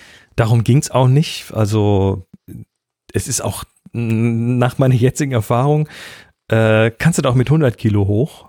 Das schafft man. Es ist nicht leicht, aber es ist zu machen. Also es kann eigentlich jeder äh, da hoch. Und mit 100 Kilo hoch und mit 95 wieder runter, oder? Ja, ja, natürlich. Da, da ab einer gewissen Höhe ist dein, ist dein Grundumsatz schon irgendwie äh, doppelt so hoch wie sonst. Du musst dein Körper einfach schon mal richtig arbeiten, um überhaupt alles noch im, im, am, am Gehen zu halten. Aber ja, das war, also, das war tatsächlich so, das waren dann so zwei Jahre Vorbereitung. Ähm, und das war so, das war so life-changing. Also das klingt jetzt so, so blöd, aber es war tatsächlich so ein, ja, das hat so mein ganzes Leben auf den Kopf gestellt. Also erstmal hier, jetzt wirst du ein bisschen fitter, ein bisschen gesünder. Ähm, jetzt und, und dann gehst du, dann gehst du da auf so eine Wanderung und die hat mich schon an meine Grenzen gebracht. Also, das war so die klassische Grenzerfahrung, aber auch die Erfahrung, dass die meisten der Grenzen halt tatsächlich nicht echt sind, sondern die sind halt im Kopf. Also ich bin mhm. immer wieder an so Punkte gekommen, wo, wo ich sagte, jetzt, also wenn ich, wenn ich jetzt zu Hause wäre, würde ich mich an den Wegrand werfen und Mama schreien. Heulen, ja. Aber äh, das kannst du dann nicht. Und dann merkst du plötzlich, oh, es geht ja weiter. Und Na gut, es ist halt schon so ein Schutzmechanismus, ne? So bei 50 Prozent sagt der Körper, jetzt ist vollkommen Schluss, hör auf. Ja, ja aber das, ich habe halt wirklich, ich habe viel über mich selber gelernt. Und du bist dann mhm. auch, also wir sind da zwölf Tage lang, glaube ich, hoch, hochgewandert. Jeden Tag, und zwar in, in Zelten geschlafen, jeden Tag morgens äh, früh raus und acht Stunden oder so gewandert bis zum, bis zum nächsten Platz, wo wir dann untergekommen sind. Wir hatten Sherpas dabei und, und Träger und Helfer und also ein richtiges kleines Team, die uns dann äh, so die Zelte getragen haben und, und gekocht haben für uns. Also ein bisschen Luxus haben wir uns mitgenommen. Aber trotzdem, ne, wenn du mal so ab, ab viereinhalbtausend Meter wird's echt schwierig. Mhm. Da ist keine Luft mehr, da bist du dann nicht. Also ich war dann echt am Pusten, auch noch als Ex-Raucher und so. Mhm. Und das hat mich schon, das hat mich schon echt schwer, äh, schwer beeindruckt in vielerlei Hinsicht. Und da war auch viel von dem, du kannst viele, viele Sachen schaffen, von denen du nicht glaubst, dass du sie schaffen könntest. Das auf jeden Fall, ja. Ja, und das äh, war dann nicht das letzte Mal. Wir haben das dann auch öfter gemacht. Also das, das Erlebnis dann tatsächlich da eine Tour draus zu machen, das hat also John organisiert. Ähm, das war so das erste äh, Erlebnis, wo ich sagte, Moment, du kannst auch mit Leuten irgendwo hinfahren und, ähm, und die kommen mit. Also wir hatten damals gesagt, wir, wir nehmen zehn Leute mit insgesamt und haben das so als, äh, also er hatte quasi so, so seine, seine Fans, die seine Videos geguckt haben. Ich hatte meine Fans, die, die die Fotosachen gehört haben und das zusammen hat dann dafür gesorgt, dass der, dass der erste Himalaya-Trek, den wir gemacht haben, innerhalb von, ich glaube, einer knappen Minute ausverkauft war. Wow. Das war so ein Ach du Scheiße Moment schon wieder. und ähm, die jagst du aber auch, ne? Naja, so, so, so schnell war es später nie wieder. Also das war wirklich, das war wirklich so ein Holy, holy Moment. Ähm, ja, aber das hat uns dann auch gezeigt, dass da vielleicht auch irgendwie was geht und wir sind dann nach in den Jahren drauf sind wir noch nach Tibet gegangen, äh, wieder nach Nepal, dort auch mal noch eine andere Richtung. Ähm, ja, da sind, also da sind so verschiedene äh, Geschichten im Himalaya draus geworden. Und macht es heute noch? Ähm, ja, wobei, also Himalaya ist, ist eher so in anderen Bereichen. Also wir gehen dieses Jahr wieder nach Bhutan. Das ist mhm. ein kleines Bergkönigreich im Himalaya. Ähm, ich war so im, im, im asiatischen Bereich, jetzt also Zentralasien und so weiter, äh, verschiedene Male. Und wir gehen jetzt dieses Jahr auch wieder im Oktober äh, nach Nepal, auch mit John. Das ist jetzt aber eine Reise, wo tatsächlich, äh, also die ist jetzt schon voll und zwar mit Leuten, die schon mal mit uns unterwegs waren. Das heißt, das ist jetzt so eine Wandertour, die äh, ja, die sich quasi so selbst gefüllt hat. Und äh, wie oft im Jahr macht ihr das jetzt noch? Du alle paar Jahre mal. Okay. Also jetzt nicht, das ist jetzt nichts, äh, was irgendwie in Regelmäßigkeit passieren würde. Nee, aber daraus ist dann interessanterweise die, das, das, die andere Geschichte entstanden und zwar Wieder äh, eine andere Geschichte. Okay. Die Reiserei. Also ich habe dann irgendwann äh, hat, hat mich dann mal ein, ein Fotograf angeschrieben, Tim Vollmer heißt der, der, ja, dessen Business ist, Fotoreisen zu machen. Also ah. der ist auf der ganzen Welt unterwegs und macht das auch tatsächlich im großen Stil. Und der ist Deutscher, hat damals aber in Island gelebt ähm, und hat relativ viel so Island-Touren gemacht. Und der hat mich mal angeschrieben, einfach aus Neugier, sag mal, weil, weil, weil es gab so Leute wie mich eigentlich nicht in Deutschland. Und dann hat er mich angeschrieben, sagte, hey, ähm, willst mal reden, gucken? Und da hat sich seither eine, eine ganz fruchtbare, äh, so eine Partnerschaft entgeben, äh, ergeben. Also er, er ist einfach gnadenlos guter Organisator und ähm, wir machen seither so im Jahr ein paar Reisen, so drei, vier, fünf Stück. Mhm. Nachdem. Das sind so Reiseworkshops dann im Endeffekt, oder? Ja, es sind, es sind äh, Fotoworkshops ähm, vor Ort an Plätzen, die ja, die halt interessant sind. Wobei die Workshop-Komponente kommt so ein bisschen auf den, auf den Ort an und wie, wie es da geht. Also äh, Workshop klingt ja immer so ein bisschen nach Klassenzimmer. Das ist dann eher so for, äh, in, in the field. Ne? Du hast halt irgendwie bist du mit Leuten irgendwo äh, naja, Workshop Ort im klassischen Sinne, ne? Also du, du bist halt als Mentor dabei, ne? Genau, und so funktioniert das auch ganz gut. Und die Leute haben dann halt, ja, die, diese, diese Reisen haben dann in der Regel halt Themen, sei das jetzt so eine Landschaftsgeschichte oder sei das jetzt irgendwo Leute fotografieren, sei das jetzt mhm. ähm, ach, was weiß ich, nee, Land, Landschaften, Leute, ist eigentlich, sind eigentlich die zwei Hauptdinge an der Stelle. Interessante Plätze, Kult, Kulturen, interessante Erfahrungen. Ja, verstehe ich. Ist bestimmt genial. Ja, Und also ist, ist schön, macht total Spaß. Ist auch mittlerweile auch ein unglaublich stark beackertes Feld.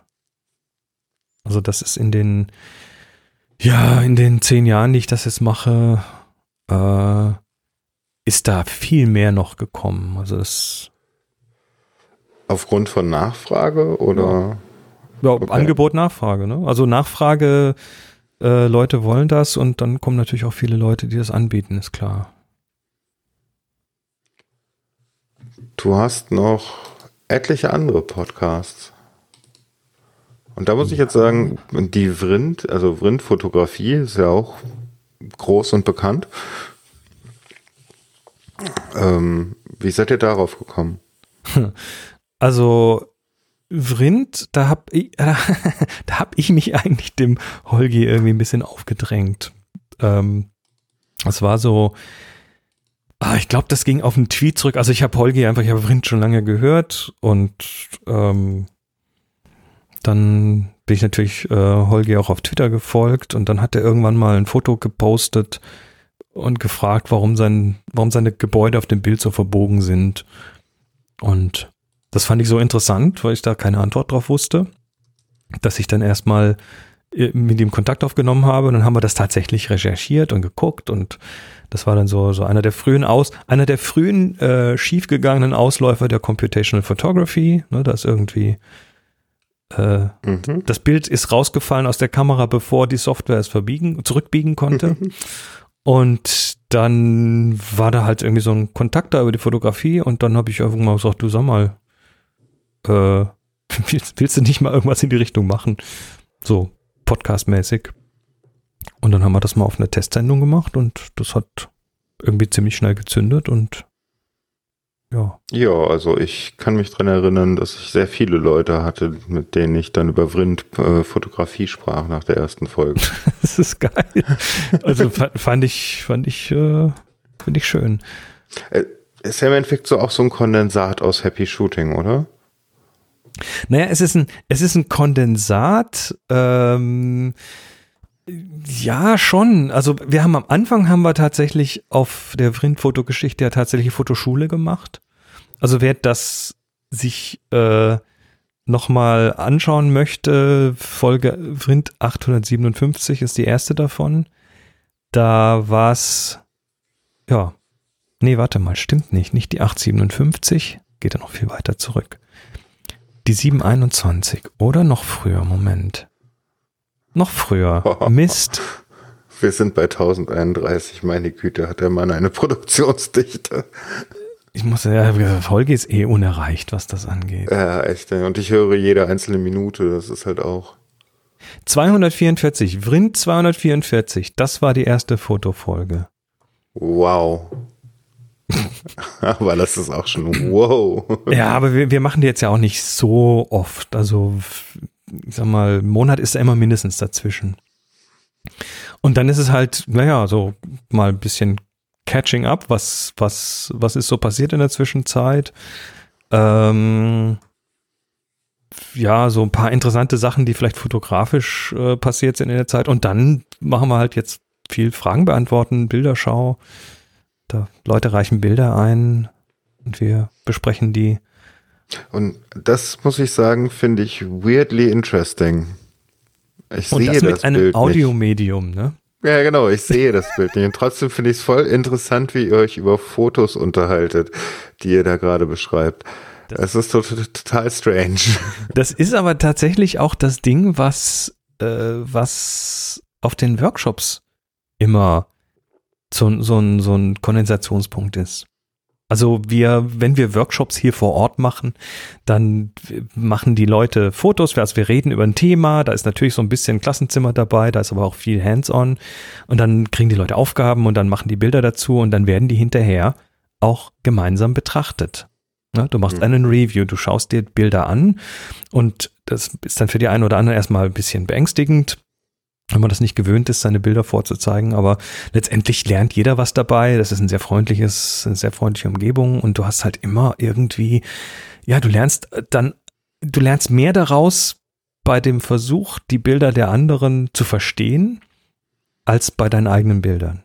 Mhm. Ist so, weil du, du machst dir ja dann Gedanken darüber, warum gefällt mir das? Was ist das Interessante daran? Und das ist auf den Workshops, das Feedback kriege ich jedes Mal, dass die Leute sagen, vor allem die Bildbesprechungen waren das Interessante.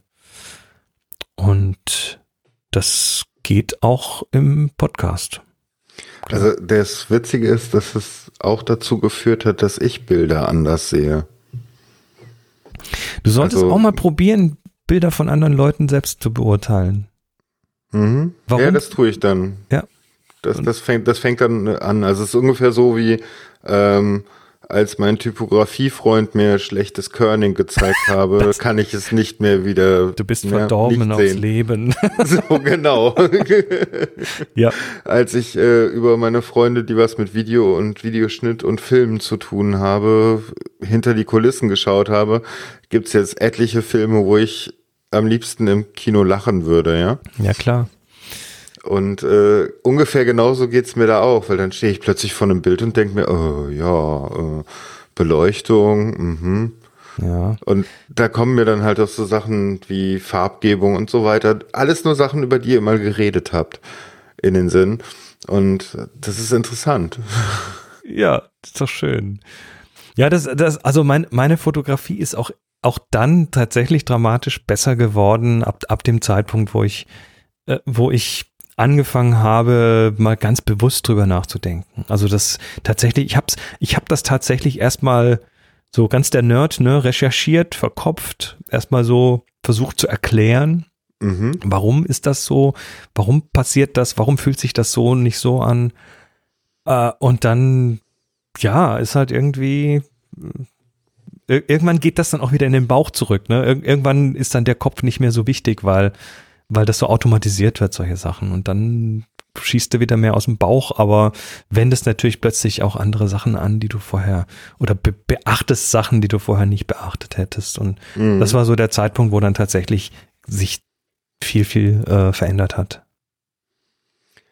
Dann ist dein letzter Fotografie-Podcast, den ich hier so auf deiner Seite sehe, The Future of the Photography. Ja. Hui, nochmal, The Future of the Photography.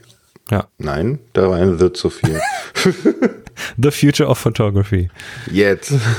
Ja, also der, der ist äh, entstanden vor, weiß nicht, vor zwei Jahren.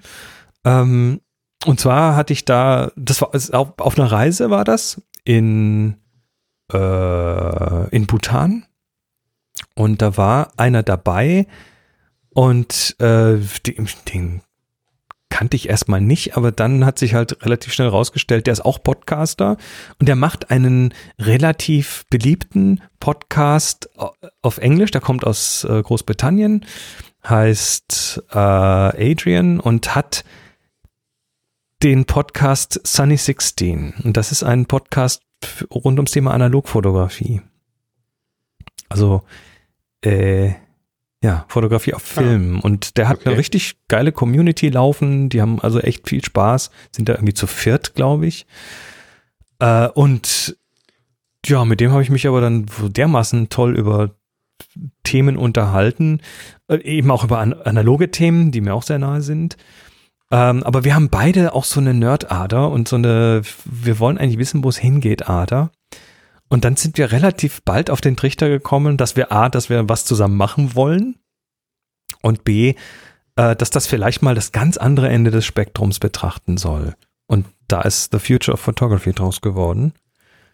Und die, äh, die Sendung ist jetzt auch schon 112 Episoden alt. Wow.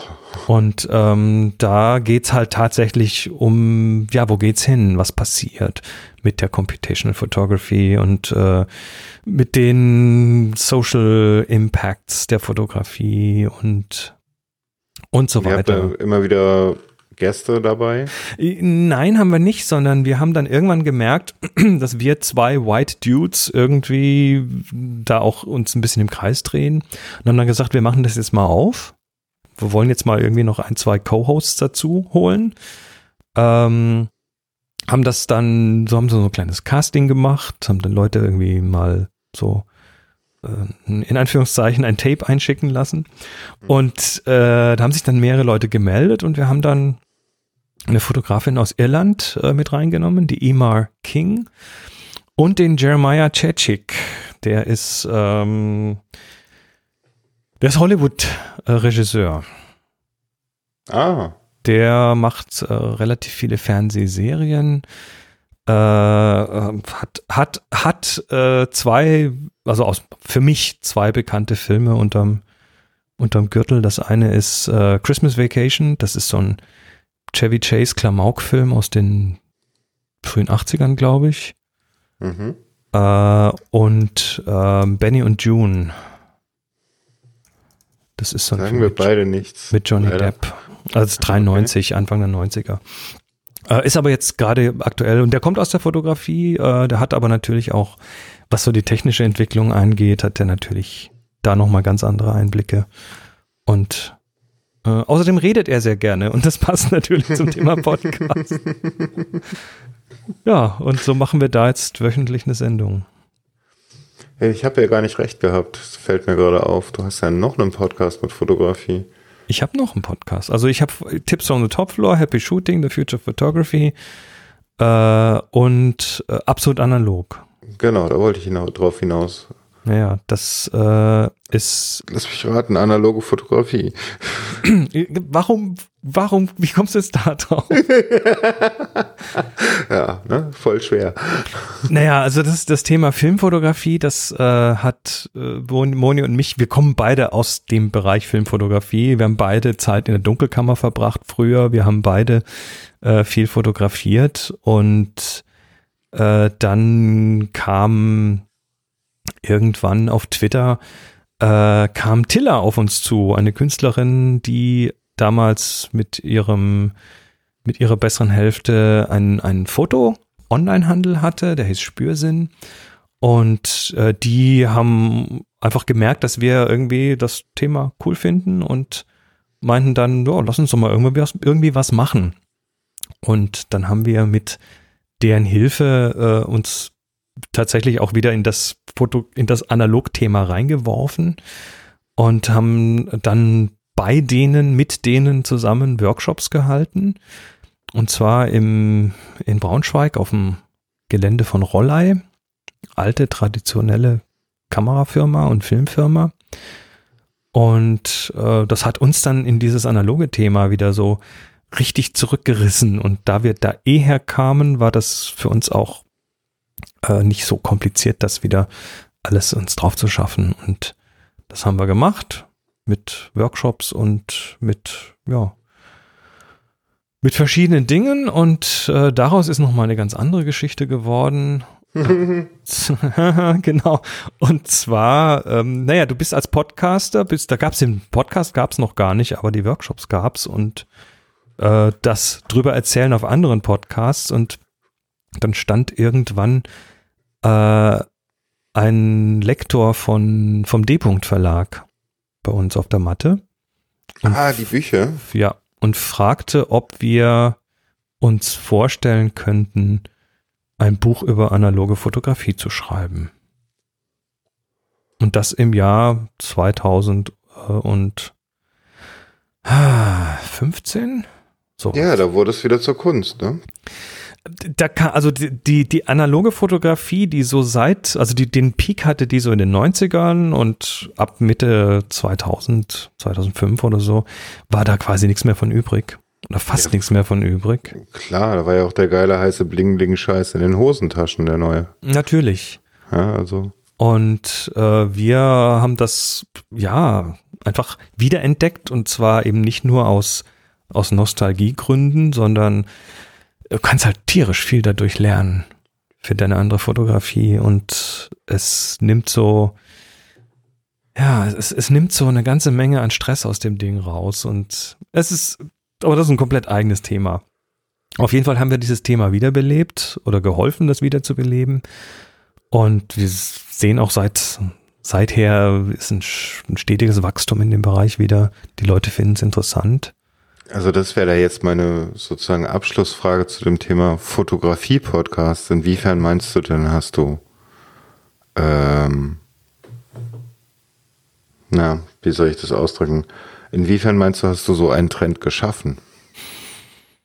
Mm, also ich, ich, ich will da meinen meinen Anteil an sowas nicht, nicht zu hoch halten. So, so viel Ego habe ich dann doch nicht. Ähm, aber ich denke, jetzt jeder, der in dem Bereich was tut, auch irgendwie seinen Teil dazu beiträgt, klar. Also wie bist, wie bist du wieder darauf aufmerksam geworden, auf den Trend? Also ein Trend war es zu dem Zeitpunkt eben nicht. Ne? Das ist das genau das hätte ich nämlich jetzt gerade gedacht. Das nee, nee, der, der, der Trend kam später, sondern wir haben einfach, weil wir es cool fanden, weil wir es spaßig fanden, weil wir gemerkt haben, dass sich da, dass sich da jetzt doch noch irgendwie das Ganze mit der digitalen Seite interessant verbinden lässt. Ähm, äh, ja, was weiß ich, sei das jetzt Entwicklungsdatenbanken, die du plötzlich auf dem Smartphone hast oder äh, Entwicklungstimer, die, die auf einem Device laufen oder Digitalisierung von Bildern, die du plötzlich mit einer Digitalkamera machst, anstatt mit einem Scanner. Ähm, da gibt's genügend Möglichkeiten, das mit dem, mit der, mit der Art und Weise, wie man heute die Dinge tut, in Einklang zu bringen. Und also ich sag mal, wahrscheinlich haben wir ein bisschen schon geschubst. Auch, auch durch das Buch, was dann draus geworden ist. Aber ich bin jetzt nicht der Trendsetter. Das glaube ich. Wie war, wie war es gibt, das? Es gibt genügend Leute, die mich nicht kennen. Das ist interessant. Äh, aber es gibt genügend Leute, die gucken und sagen, die analog fotografieren und sagen, Chris Marquardt, wer ist das denn? Okay, gut. Äh, verstehe. Aber auf der anderen Seite hast du ja auch eine riesen Community hinter dir, ne? Also es ist jetzt nicht gerade klein, was du da aufgebaut hast. Ja, wobei es sind mehrere Und wenn du dann ständig über Analogfotografie redest, ist das ja auch was, was überträgt, sagen wir es mal so. Das hoffe ich natürlich auch. Also die, also das, das finde ich immer so relativ wichtig, dass wenn man was tut, dann soll man es auch bitteschön mit Begeisterung tun. Weil nur so kriegst du irgendwie Leute, die dann auch mit begeistert werden. Wie war das, ein Buch zu schreiben? Dein erstes? Beängstigend.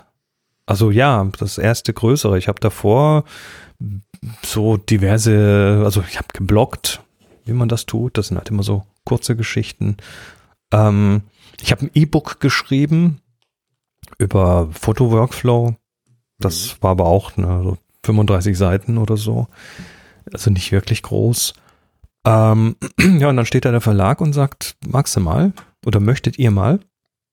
Und dann musst du erstmal überlegen, wie geht sowas eigentlich? Also wie strukturiert man so ein Thema? Äh, und das, ähm, ja, es war relativ schnell klar für uns, dass wir das tun wollen. Aber es war auch relativ schnell klar, dass wir da noch einiges lernen müssen. Und Moni und ich haben das auch so tatsächlich so hälftig geschrieben. Also wir haben das uns relativ gut aufgeteilt. Ähm, und es war, es war, ja, also es ist, es ist eine, für, für jemand wie, wie ich, der eher so ein bisschen hier, ein bisschen da, äh, mich dann so regelmäßig auf den Hosenboden zu setzen. Also ich bin immer der, der so die Ideen hat, aber wenn es dann um die feine mhm. Ausarbeitung kommt, äh, geht, dann wird es irgendwie, dann wird es mir lästig. Und da kommt eine neue Idee. Genau, und dann werde ich schnell abgelenkt. Und in diesem Fall, ja, muss man da tatsächlich dabei bleiben, sich hinsetzen, sich, äh, da kommt eine Deadline auf einen zugeflogen, die kommt immer schneller. Mhm. Man hat einen Vertrag unterschrieben, in dem drin steht, wann man abgeben muss. Ähm, also das A und O ist tatsächlich eine gute Struktur zu haben, also eine, eine, eine Gliederung, eine Outline, ähm, die, die muss sitzen. Und der Rest ist dann Fleißarbeit, hinsitzen und füllen. Und dann noch Recherche für verschiedene Sachen. Du kannst auch nicht alles wissen. Ähm, Quellen finden, Leute, die du vielleicht mit reinnehmen kannst, mit Zitaten und so weiter. Und ja, wir haben es geschafft. Das tatsächlich. Das an wie eine kleine Doktorarbeit. Ist es im Prinzip. Also ich habe nie eine Doktorarbeit geschrieben, aber ist es im Prinzip schon. Ähm, jetzt ist es natürlich kein wissenschaftliches Werk, also da ist jetzt nicht irgendwie noch äh, ein großes Quellenverzeichnis drin, sondern nur in klein alles, aber ja, doch. Also du, du hast, den Spruch habe ich dann auch irgendwann verstanden, den mir mal jemand gesagt hatte, wenn man ein Thema richtig verstehen will, dann muss man ein Buch drüber schreiben. Okay. Also ich habe unglaublich viel gelernt in dem Prozess. Nicht nur über das Schreiben selber, sondern über das Thema Fotografie, über das Thema Analogfotografie. Und Lust noch Neues zu schreiben? Naja, es sind mehrere, mehrere Bücher draus geworden schon. also das, äh, das Buch, das übrigens, äh, also wir haben, bevor wir angefangen haben, äh, nee, als wir diese Workshops gemacht haben, haben wir die auch unter ein Label gestellt. Und zwar haben wir das absolut analog genannt, weil es eine schöne Alliteration ist. Das Buch hat dann den Titel bekommen. Und dann mhm. später unser Podcast über die Analogfotografie hat diesen Titel dann auch bekommen. Achso, ähm, der war später nicht begleitend. Nee, überhaupt nicht begleitend. Sondern dann irgendwann so, warum machen wir es eigentlich nicht? Wir haben genügend Material. wir können, wir können äh, locker aus dem Stegreif drüber reden. Ja, also das, das Buch ist dann entstanden. Ähm, da wurde dann äh, das Schöne ist, der D-Punkt Verlag hat äh, ein einen Schwesterverlag in den USA, nämlich den Rocky Nook Verlag. Und so wurde dann das äh, absolut analog auch tatsächlich übersetzt ins Englische. Das heißt, das gibt's als Film Photography Handbook mhm. äh, auf Englisch. Ähm, parallel dazu äh, rief mich dann oder schrieb mich dann ein anderer Lektor von D. an, äh, D. an und hat mich mal zum Thema Weitwinkel ausge ge gequetscht, weil das mit dem Weitwinkel ist für mich auch so ein relativ wichtiges Thema. Und äh, es ist schon eine Nische in der Fotografie, aber dann doch irgendwie eine schöne Nische. Und äh, hat mich gefragt, ob es, ob es möglich wäre, darüber ein Buch zu schreiben. Und ich gesagt, ja, ich denke schon, dass das genügend hergibt.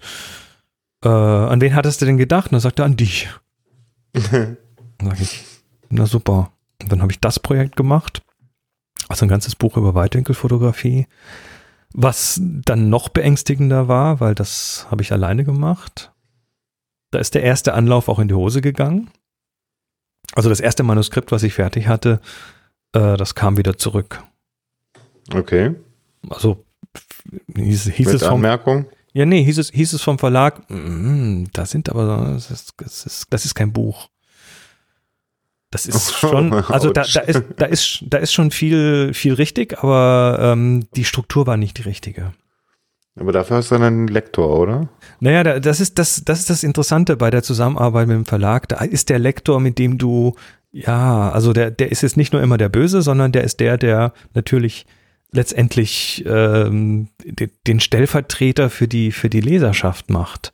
Und sagt, Mhm. wenn ich das jetzt lesen würde, dann würde ich hier aussteigen und dann würde das hier mit dem nicht richtig zusammenpassen und äh, da fehlt mir Struktur und da hat er auch recht gehabt.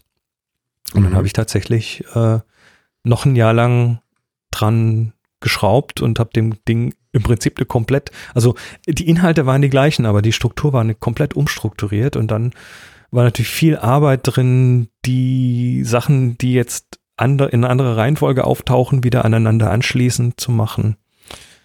Und das hat, äh, ja, hat noch ein Jahr gedauert.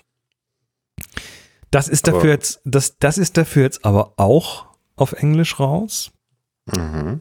Und das ist mittlerweile auch in, äh, in, in, in einem ganz anderen Kulturkreis noch rausgekommen. Und zwar ist das tatsächlich in Taiwan jetzt raus. Was ich auch irgendwie, das ist auch so ein Holy Shit-Moment gewesen. Also wenn, wo der Verlag sagt, äh, übrigens, äh, wir verkaufen dein Manuskript gerade an einen Verlag in Taiwan, der gerade eine eine chinesische Übersetzung davon macht. Ja, sehr cool. Und das hat dann noch ein Weilchen gedauert und äh, jetzt habe ich eins davon im Bücherschrank stehen. und Du kannst es nicht lesen, aber du weißt, was drin steht. naja, ich, ich, ich hoffe mal. Also bei der, bei der, bei den anderen englischen Übersetzungen, da werden schon so die ein oder anderen Bedeutungen so ein bisschen verändert in der Übersetzung. Und das kann ich jetzt Gott sei Dank. Und dann konnte ich da auch nochmal gegensteuern und sagen, äh, an dieser Stelle würde ich das aber lieber so und so sagen. Mhm. Das ist natürlich jetzt in der chinesischen Übersetzung nicht möglich. Das heißt, Ja, ich, okay. ich hoffe mal schwer, dass die einen guten Job gemacht haben. Mhm. Ja. Oder du nimmst es als Ansporn, jetzt Chinesisch zu lernen. Ich bin, ich bin ja sehr sprachaffin. Also Sprachen lernen finde ich toll. Und mit Englisch hat das ganz gut geklappt und mit Französisch ein bisschen, aber darüber hinaus wird's schon, wird's schon dunkel. Ich sehe auf deiner Seite noch zwei Podcasts, die hm, so gar nichts mit Fotografie zu tun haben. Curious Polar. Was ist das? Also, Curiously Polar ist ein Podcast äh, über die über die Pole, Nord- und Südpol oder um, über die über die Gegenden dort. Also, ich habe im Zuge der Reisen äh, war ich auch mehrere Male in der Arktis und habe dort vor Ort relativ äh, deutlich gesehen, was hier mit mit Klimawandel und so passiert. Die Arktis ist da ist da einfach ein, ein ja, wa- was mit dem Klima passiert, wirkt sich in der Arktis um, um ein Vielfaches stärker aus als bei uns. Das heißt, die Arktis ist ein Indikator dafür. Und wenn man dann dort tatsächlich vor Gletschern steht und die Einheimischen zeigen einem, wo der Gletscher vor fünf Jahren noch war, äh, dann wird dir relativ schnell klar, dass das irgendwie ein Thema ist, was du ja, was, was du gerne weitergeben möchtest. Und Mhm. da habe ich dann einen unserer Guides, äh, mit dem ich ganz gut klargekommen bin, ähm, mal angesprochen, sagte, wollen wir da vielleicht mal drüber reden? Ich kümmere mich um die Technik und um die ganze Podcast-Seite und du musst einfach nur mit mir reden. Und das war der Mario und der Mario Agrone aus Italien, seines Zeichens Meeresbiologe. Und mit dem habe ich das dann mal angefangen. Äh, dann ist der irgendwo aber jobmäßig so viel dauernd auf Schiffen unterwegs, dass er das irgendwie das zeitlich nicht mehr hinbekommen hat. Und dann ich einen anderen Guide kennengelernt dort, äh, mit dem das auch super funktioniert. Und das ist der Henry. Der ist selber Deutscher, aber wir machen das auf Englisch, weil die Themen einfach so, sagen wir mal, wichtig sind für uns. Äh, und da geht es um kulturelle Themen, um geschichtliche Themen, um natürlich Klimathemen und so weiter. Ähm, und das ist mittlerweile ja, so eine, so eine Sendung geworden, die, also wir, wir hoffen, dass wir damit einfach ein bisschen Leute sensibilisieren für diese Themen. Also die Leute, die mit uns da in der Arktis unterwegs waren, äh, die sind alle hinterher irgendwie umgedreht hinten rausgekommen. Ja, wenn man es vor Ort tatsächlich alles mal so mitbekommt, dann, dann ändert man seine Blickweise schon so ein bisschen. Mhm. Ja, und das machen wir seit ein paar und 80 Episoden. 83. Mhm. Wow. Wow. Auch schon wieder, du bist äh, untriebig, sagen wir es mal so. Ich tue mein Bestes. ja, aber das ist, das ist, äh, ich mache ja nichts, was mich nicht interessiert. Das ist tatsächlich so ein Thema, was mir auch sehr, sehr am Herzen liegt. Und was ich spannend finde. Ja, und bei dem nächsten sind es auch schon mal wieder 174 Folgen. Das ist nämlich dann noch der glutenfrei Podcast. Glu glutenfrei. Glutenfrei. Glutenfrei heißt das. Gluten heißt das Zeug. Ähm, ja, glutenfrei. Das äh, ist, ist ein Podcast rund um die glutenfreie Ernährung. Und äh, das ist jetzt nicht das Thema, was, äh, was mich persönlich betrifft. Also ich muss nicht glutenfrei essen, aber meine Mutter muss es. Und das muss mhm. sie seit seit über 20 Jahren. Und er hat eine Krankheit, die heißt Zöliakie. Und wenn die, also Gluten ist so in, in Mehl und solchen Geschichten drin. Das mhm. ist ja, so, das, so ein, das, was das Brot gut macht. So ein Klebereiweiß ist das. Und äh, das ist aber leider auch in ganz vielen anderen Sachen drin. Und äh, meine Mutter, wenn die auch nur ein Krümel Brot zu sich nimmt, dann kann die erstmal die nächsten ein, zwei Tage irgendwie im Bett verbringen. Also das ist wirklich nicht gut. Okay. Wenn man diese Krankheit hat, dann ist man echt gearscht. Es sei denn, man stellt seine komplette Ernährung um, was sie dann eben vor ein paar 20 Jahren tun musste. Und glücklicherweise kocht und backt sie gerne und hat dann einfach mal so ihre, ihre Go-To-Rezepte umgestellt und ähm, dann haben damals, das war 2004, da haben mein Bruder und ich äh, uns überlegt, ob wir ihr nicht mal irgendwie, also das, das war so die Zeit, wo sie auch gerade so in, in Rente gegangen ist. Und äh, haben gesagt, jetzt müssen wir die irgendwie beschäftigen. das ist die, und vor allem auch mit diesem neuen Internet. Äh, und haben ihr eine Website gebaut. Das ist äh, ihre, ja, so eine Rezept-Website, glutenfrei kochen. Mhm. Und da haben wir so ein, ja, so, so ein kleines äh, Publishing-System hingebaut, also mit einem Backend und Frontend und da hat sie ihre Rezepte reingepackt und hat äh, ja relativ schnell einfach äh, relativ viele Leute dann gehabt, die genau das gebraucht haben, weil das das war so der Zeitraum so Mitte 2000, also 2003, 4, 5, äh, wo dieses Thema einfach äh, auch bekannter geworden ist. Das ist ja mittlerweile ist ja glutenfrei, ist ja ein Trend, ne? Das ist ja mittlerweile so, ein, so eine Mode fast schon. Und viele, die keine Zöliakie haben, sagen, ich mache genau. trotzdem. Ähm, aber bei ihr kommt es halt tatsächlich aus der Krankheit. Und dieses Rezeptbuch, äh, Rezeptwebsite ist halt gewachsen, gewachsen, gewachsen. Ähm, dann kam da auch irgendwann ein Verlag und hat gesagt, wollen wir mal, nee, umgekehrt, wir sind an Verlage herangetreten und gesagt, wir wollen ein Kochbuch machen. Und äh, da hat dann GU, großer Kochbuchverlag, hat gesagt, ja, machen wir. so, so haben wir dann mit denen ein Kochbuch gemacht, glutenfreies und die Website ist mittlerweile auf 1200 Rezepte angewachsen und irgendwann war halt dann irgendwann war halt dann der Punkt, wo wir gesagt haben, eigentlich müssen wir da jetzt auch irgendwie mal drüber reden, weil Podcast kann ich, machen wir mal. Und dann hat meine Mutter gesagt, ne, warum eigentlich nicht? Und dann habe ich ihr ein Headset gekauft und ja, seither, es ist, ist jetzt gerade im Moment nicht mehr so ganz so regel, regelmäßig, weil meine Mutter eine Pause machen musste wegen einer, äh, wegen einer Hüft-OP. Aber wir machen so alle paar Wochen machen wir eine Sendung. Also da haben wir insgesamt 174 Stück gemacht.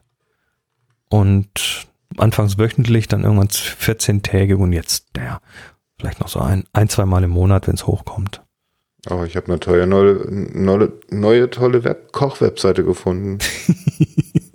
Schön. Ja, ja da sind wir auch stolz drauf. Die haben wir auch tatsächlich letztes Jahr komplett neu gemacht.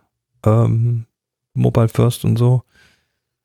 Die war vorher, vorher war sie sehr 1-0ig, aber jetzt ist sie relativ modern und da sind, äh, ja, also ich bin stolz auf meine Mutter, weil kochen kann sie und das kann sie gut und die Rezepte kann sie toll machen. Wow, das ist echt. Ja, cool. Und das Zeug kann man auch essen, wenn man Gluten verträgt. Ne? Das geht auch. Ja, gut, klar. Also ich habe im Freundeskreis Leute, die es nicht vertragen. Ich selber, hm. ich mache mir gern mein Brot selber. Ja, wir auch hier. Also von daher, aber äh, so ausprobieren und sich da inspirieren lassen, was man auch zusammenwerfen kann, ist ja echt immer geil. Immer praktisch. Naja, cool. das ist halt, das, das ist halt noch einer ein, noch ein Podcast mehr. Aber dann reicht's auch irgendwann.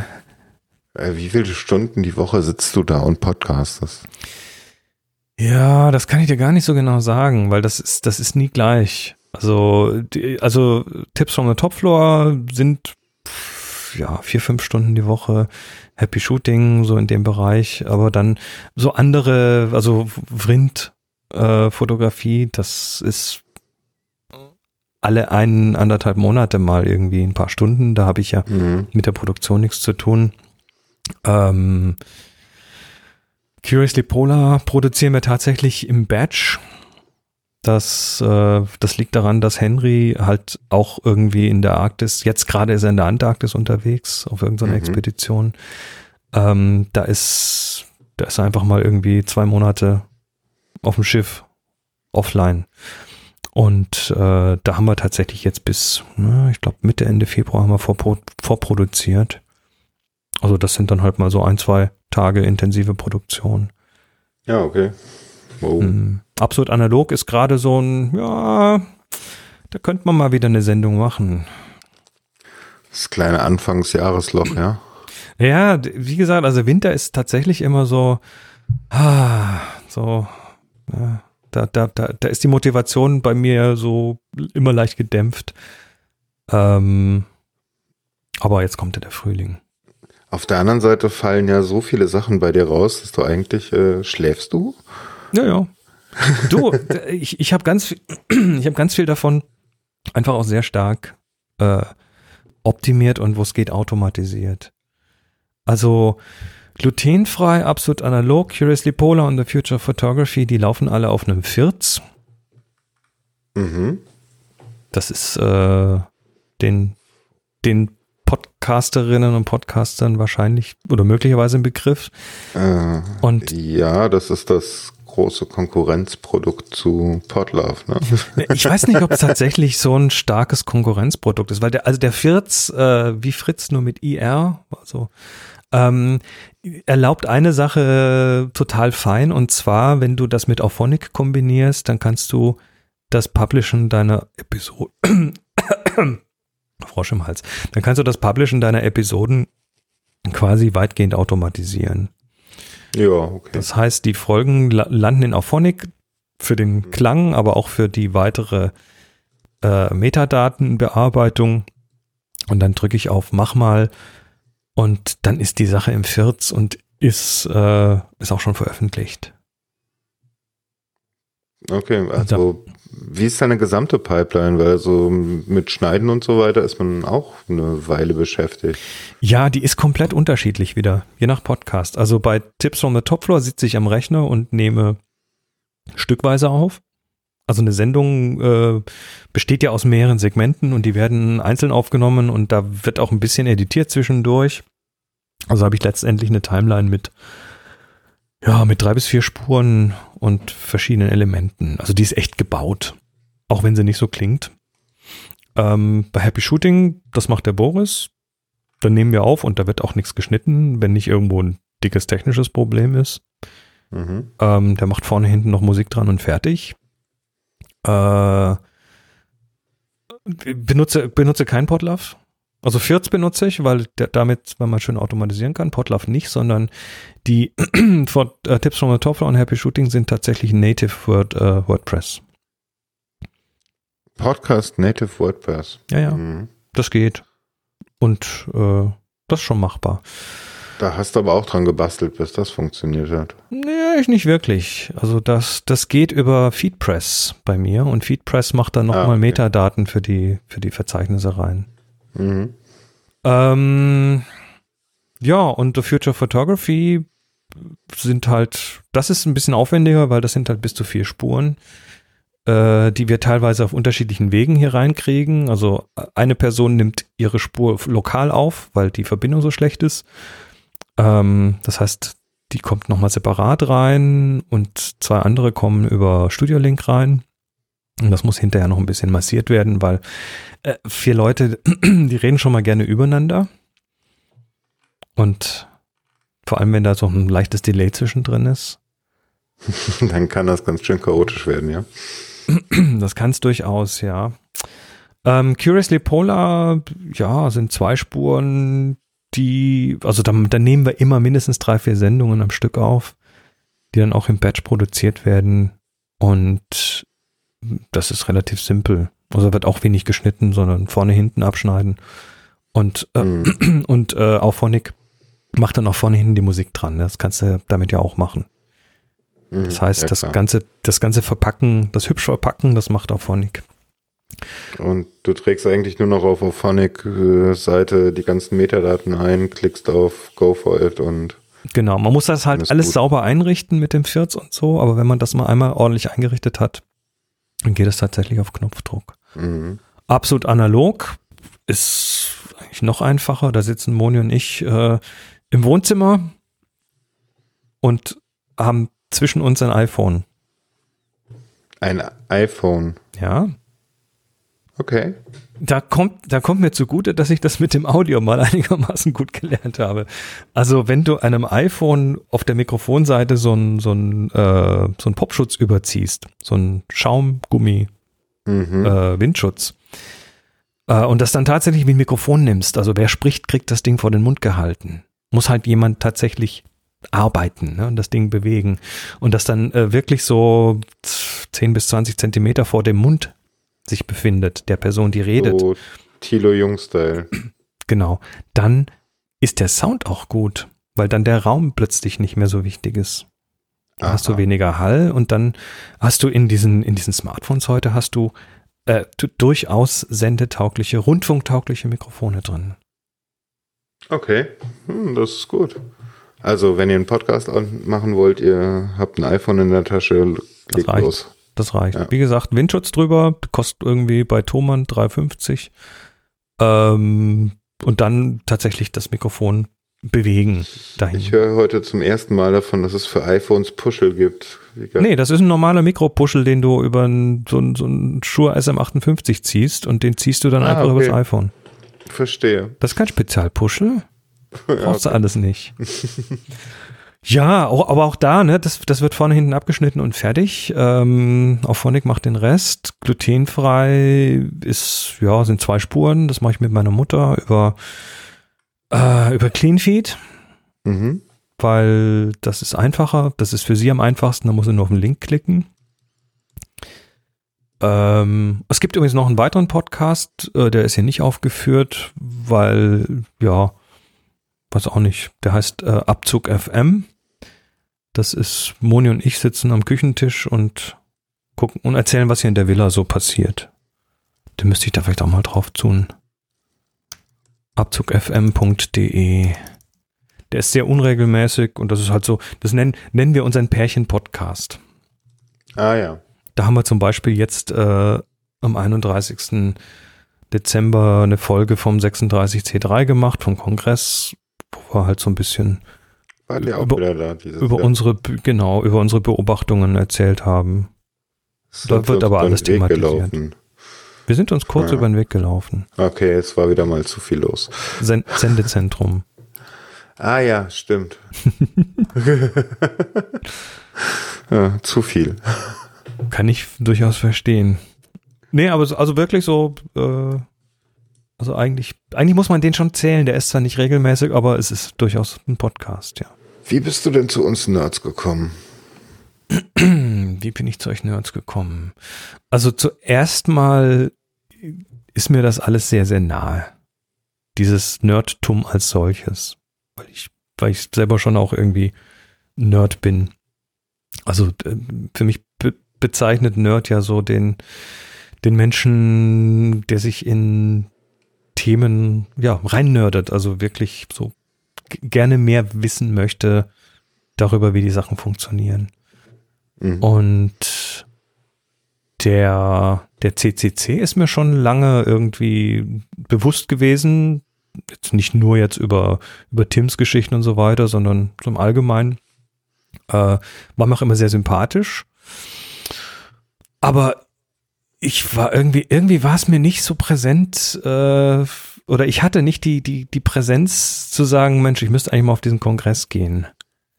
Das war so, naja, zwischen Weihnachten, Neujahr und irgendwie hat man dann doch so ein bisschen, bisschen Manschetten so, soll ich da, passe ich da rein, was weiß ich.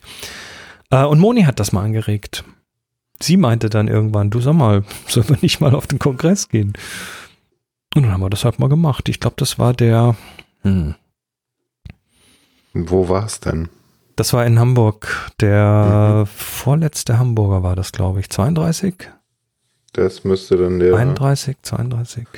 32 C3 gewesen ja. sein, ja. Da waren wir zuerst und seither bis auf letztes Jahr jedes Jahr. Letztes Jahr hatten wir noch was anderes, aber äh, ja, das ist irgendwie, und, und dann war, war eigentlich völlig klar, das sind unsere Leute. Ne? Das war dann, so, hm. das war dann so, so, warum zum Teufel bin ich hier nicht schon seit zehn Jahren, so ungefähr.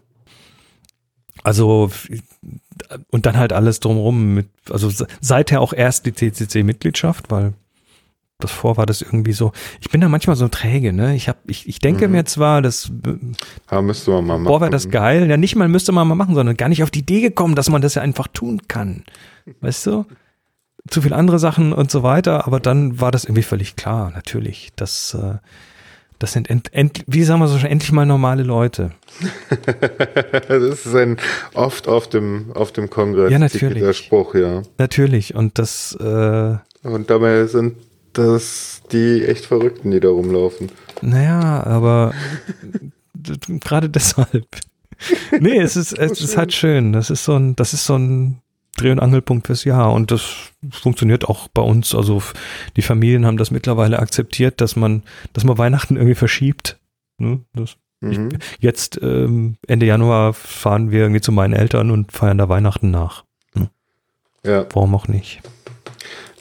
Bei mir war es so, ich habe jahrelang zu hören gekriegt, muss das denn sein und ist diese Veranstaltung denn so wichtig, dass irgendwann im BCC mal die Tagesschau was aufgenommen hat und ich im Hintergrund zu sehen war, seitdem nie wieder. Da heißt es nur, du musst doch zum Kongress, oder? Genau. ja, ich meine, ist natürlich immer schwierig, dann Außenstehenden zu erklären, warum das so geil ist. Ja, ne? Aber ja, Kongress ist Kongress. Also. Ja, wohl, also mittlerweile muss ich sagen, also durch die Videos und so weiter, da wird schon viel mit übergeben und ganz ehrlich, hast du den Film All Creatures Welcome gesehen? Aber sicher. Ja, äh, das ist, äh, ich, ich, habe auch interessant, ne? Ich hab, ich hatte äh, dieses Jahr oder beziehungsweise letztes Jahr, also beim beim 36C3, ähm, hatte ich Besuch von einem Freund, den ich über Tipps from the Top Floor seit Anfang kenne Mhm. Aber nur remote, weil der ist nämlich ein Argentinier, der ist Grafikdesigner, mhm. eigentlich hier Kinderbuchillustrator. Und der hat das Logo gemacht für Tipps from the Top Floor damals. Der war Teil dieser Community und ähm, der ist mittlerweile so ein bisschen in der Monero-Szene, so Cryptocurrency und so weiter drin. Und äh, die ist eben in Argentinien ganz groß und der hat jetzt mit seinen Kumpels da irgendwie gesagt, wir wir, wir, gehen mal dieses Jahr zum Kongress und der hat sich, äh, ja, war hier zu Besuch und war das erste Mal auf dem Kongress und dann meinte ich, du, dann mache ich doch mal für dich den Chaospaten. und bereitet mhm. dich schon mal so ein bisschen vor und habe immer so diverse Sachen äh, gezeigt und erzählt und der ist der ist kulturell natürlich vollkommen kompatibel, aber äh, hat dann hat dann schon irgendwie war war schon extrem geflasht so beim ersten Mal. Das sollte so sein, oder? naja, das, aber ich habe ihn so ein bisschen beneidet drum, dass, weil dieses Erlebnis den ersten Kongress, das ist schon noch mal, ja, das kann man nur einmal haben, das erste Mal Kongress. Naja, du hattest den in der wohl schönsten Location, die wir bisher hatten. Also Hamburg war geil. Ja, Hamburg war Da würde ich sofort wieder zurückgehen. ich meine, Leipzig ist forget auch. It, forget it. Ich weiß, ich weiß. Le Leipzig ist auch cool, ähm, ist halt anders. Aber für ihn jetzt, äh, Andres aus Argentinien, äh, war das der Vollflash und der kannte das alles vorher nicht. Also äh, es, es scheint auch zu wirken, wenn man Hamburg nicht gekannt hat. Hm. Ich hoffe doch sehr, weil das ist auch, also es ist ja nicht nur schlecht, dass wir nach Leipzig gegangen sind. Nö, wir haben jetzt noch mal mehr Leute, da passiert noch mal mehr und auch, äh, naja, allein dieses riesige Bällebad, auch ist das geil. Äh, es ist, es ist so viel zu entdecken, dass du, also dass selbst ich jetzt diesmal wieder äh, hinterher Sachen erfahren habe und sagte, scheiße, warum habe ich das nicht gesehen, warum habe ich das nicht gesehen? Ja. ja. Äh, was ist denn das Tollste gewesen für dich auf dem Kongress dieses Jahr? Du, also das anderes da war, tatsächlich, weil das war so, das war für mich so diebische Freude, ihm das irgendwie zeigen zu können. Ne? Das war, also dieses, dieses, es, es mit jemandem teilen zu können, der auch kapiert, worum es geht, ne? der es versteht. Ähm, mhm. Ähm, war irgendwie ganz toll.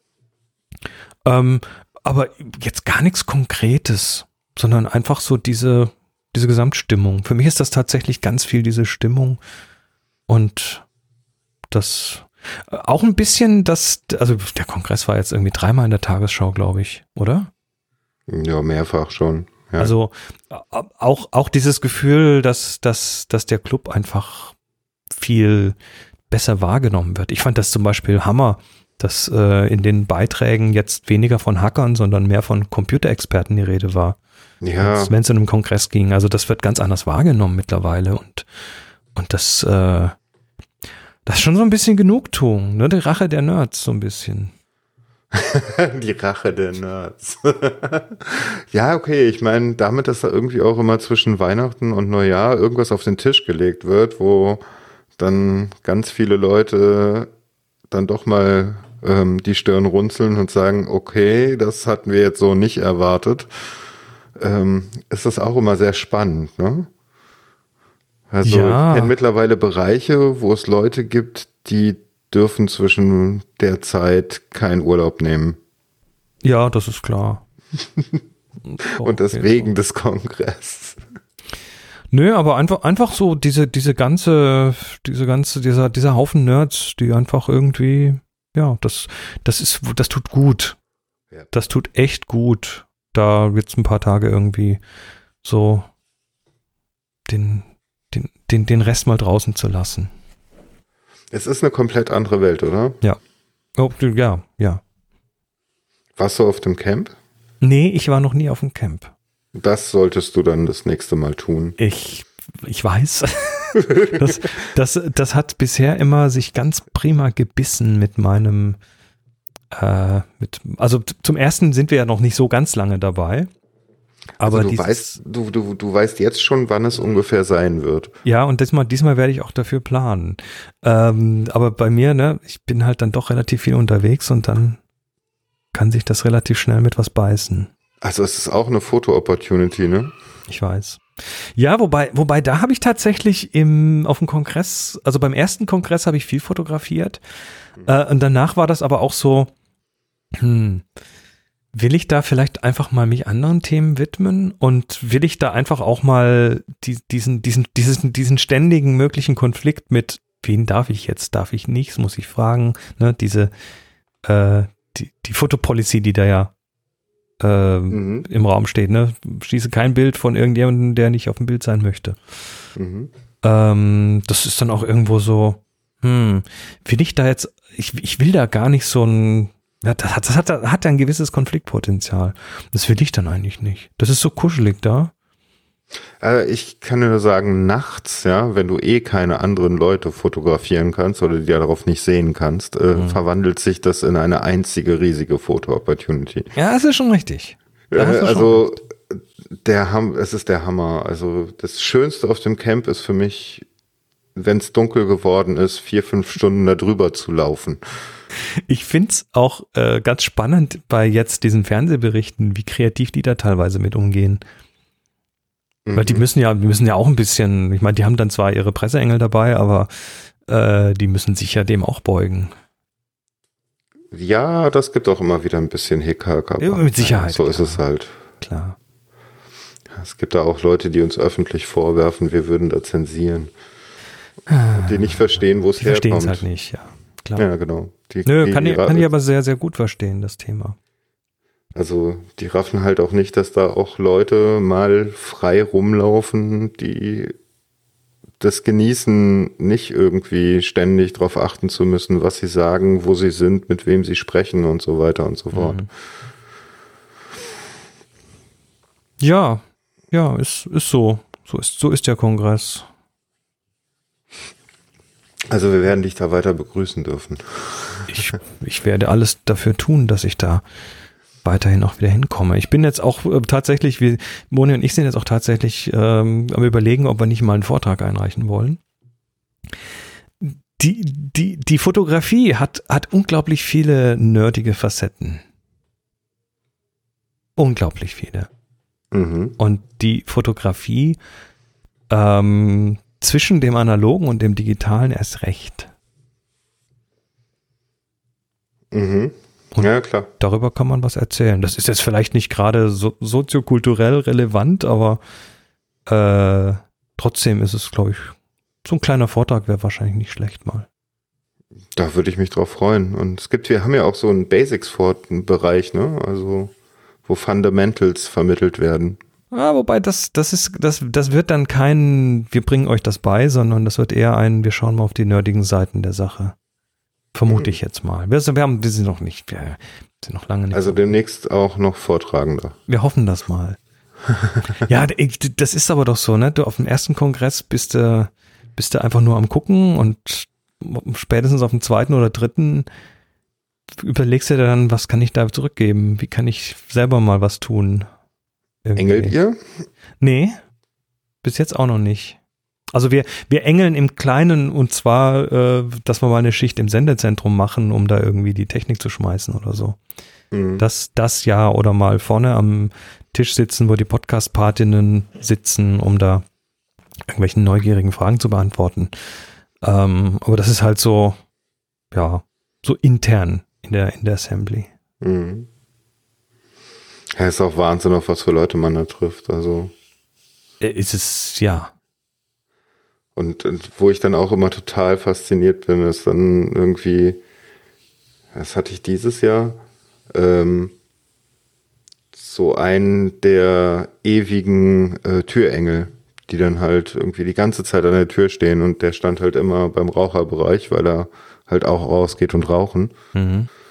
Und ähm, mit dem kommt man dann ins Gespräch und irgendwann erwähnte er, ja, ja, eigentlich, ja, bin CEO einer gro eines großen deutschen Konzerns, aber ey, das ist hier ja voll cool, ne? Also so, du sitzt an der wahr. Tür, ja, so chillig ist das. Also, ich kann was beitragen, oder? Ja, also, ja. Hä?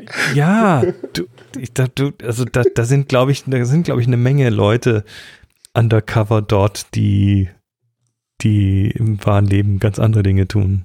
Ja, ja, genau. Oder ja, die dann auch, er meinte dann auch irgendwann, das ist auch eine andere Seite von mir und das ist eigentlich auch ganz cool. Und wenn ich mal nicht mehr irgendwie äh, in Meetings sitze, dann äh, fällt mir da schon noch was ein, ne? Mhm. So ja. in dem Bereich Chaos. Ja, super. Finde ich geil. Finde ich geil, wundert mich jetzt aber auch nicht wirklich. Ja. Das, das ist, das ist voll, voll im, im erwartungsgemäßen Spektrum, ja. Ja, was die Leute da auch machen, das ist ja auch echt, äh, also wie viele Freiwillige da ihre Zeit opfern, das ist schon der Hammer. Und auch fürs Sendezentrum. Ja? Also wir haben jetzt sozusagen unsere eigene Rundfunkanstalt. Ja. Ja, die ja dieses Mal tatsächlich dann auch mit dem Deutschlandfunk kooperiert hat, oben im Podcast, äh, auf der Podcastbühne. Ne? Mhm. Das war dann so dieses, ja, machen wir doch mal was zusammen. Warum auch? Ja, auch total super, ne? Ja, da, das, das, man wird halt doch, doch, wenn man was, wenn man was eine Zeit lang macht und das dann auch noch gut macht, äh, dann wird man halt früher oder später kommen die nicht mehr an einem vorbei. Dann wird man halt wahrgenommen und auch ernst ich kann, genommen. Ich kann mich noch im BCC ganz gut an die Gesichter erinnern, als irgendwer ankam und vom Deutschlandfunk ankam und meinte, ja, sag mal, ähm, hm, habt ihr hier irgendwie einen Raum? Wir würden gerne von hier Radio machen. Das ging im BCC los. Ja. Cool.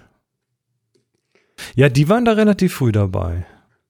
Ja, ja das, das hat mich auch total, also ich meine, ich habe das auch erst hinterher irgendwann geschnallt, äh, dass der Deutschlandfunk das eigentlich schon echt lange begleitet. Ja.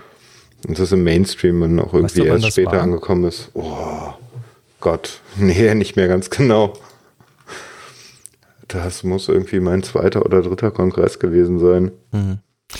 Ja, und, und für mich als, als Podcaster ist es natürlich nochmal irgendwie äh, interessant, dass man da jetzt tatsächlich sich auch, weißt du, der Podcast, der kam ja auch so ein bisschen als Schmuddelkind daher, ne? Dieses äh, mit ihren mit ihren Home-Recording-Geschichten und so und auf der anderen Seite das Radio mit den dicken Gebührengeldern und so. Da bist du ja schon irgendwie erstmal, ne, da, da hat da, ja. da, da hast du schon das ein oder andere Mal so bis bis bis ist auf dich heruntergeguckt worden, so gefühlt. Mhm.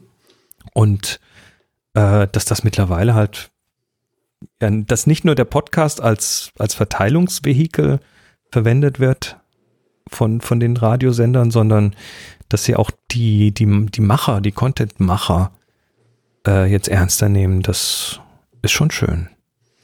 Wie stehst du eigentlich zu dem ähm, Thema, naja, äh, eigentlich kann ich mir die Antwort selber geben, glaube ich, aber ähm, monetarisieren? Ja, prima. also ich meine, ich sag mal so, es muss schon im Rahmen bleiben. Also für mich muss es im, im gewissen Rahmen bleiben und es sollte auch relevant bleiben. Also ich habe jetzt keinen Bock für Matratzen zu werben, aber äh, wenn ich jetzt über Fotozubehör rede, dann ja, also auf Happy Shooting haben wir da eine gute einen guten Weg gefunden. Ähm, ich finde es überhaupt nicht verwerflich, für einen Podcast dann auch irgendwie mit einem Podcast Geld verdienen zu wollen.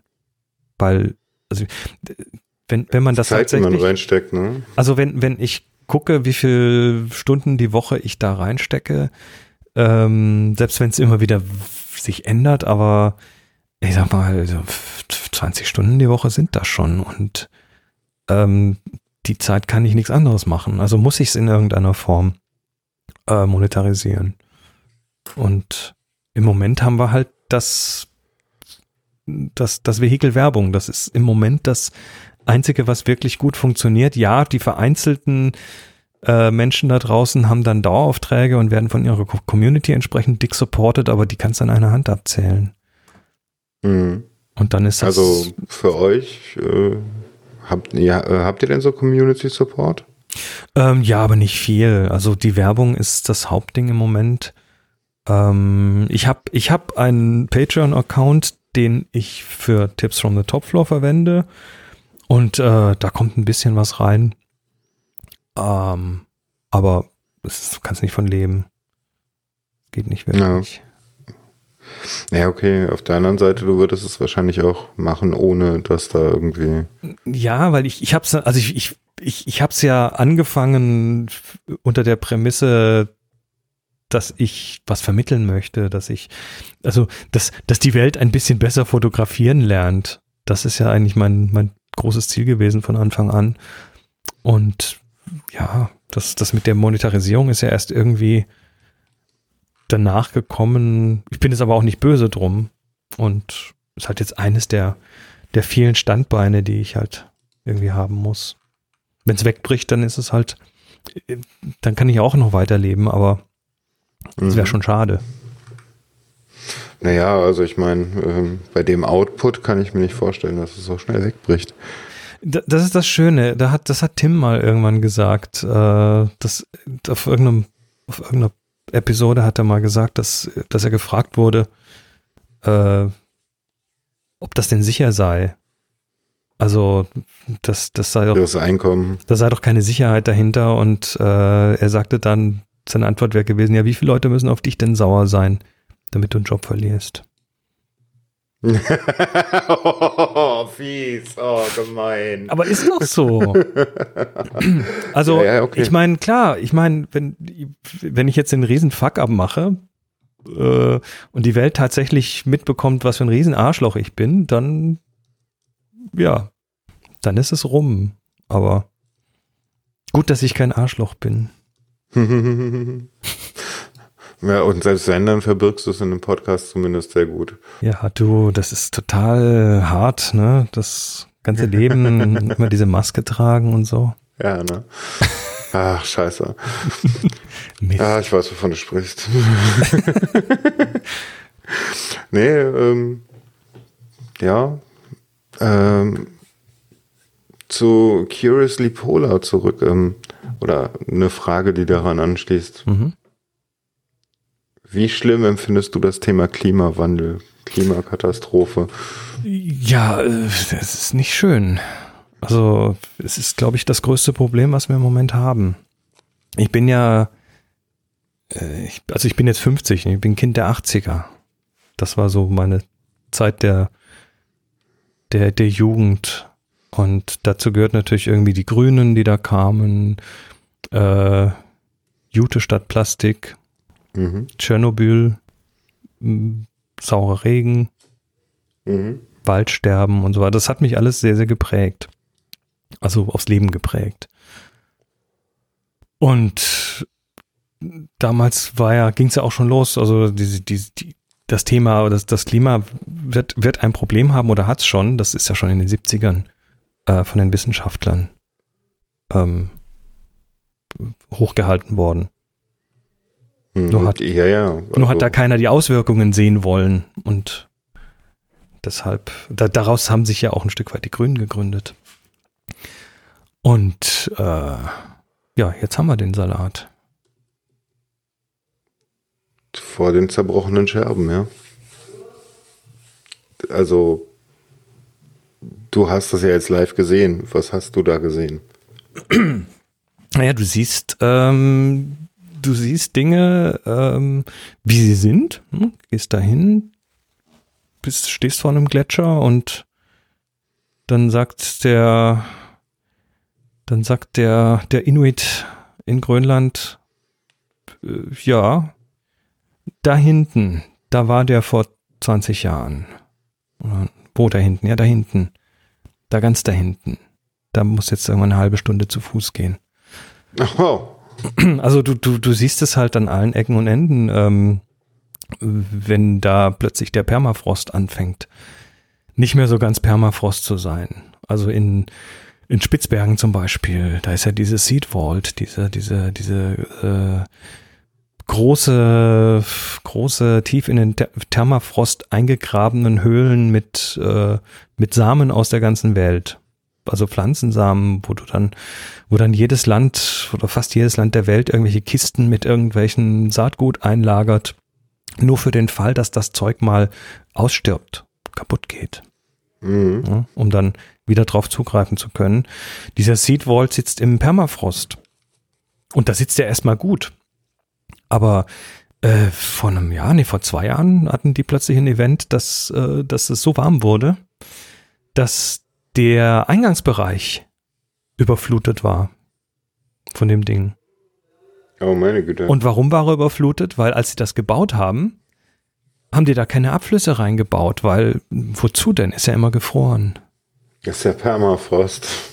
Richtig. Also du kriegst das rechts und links mit. Doch nicht das so ist- Perma.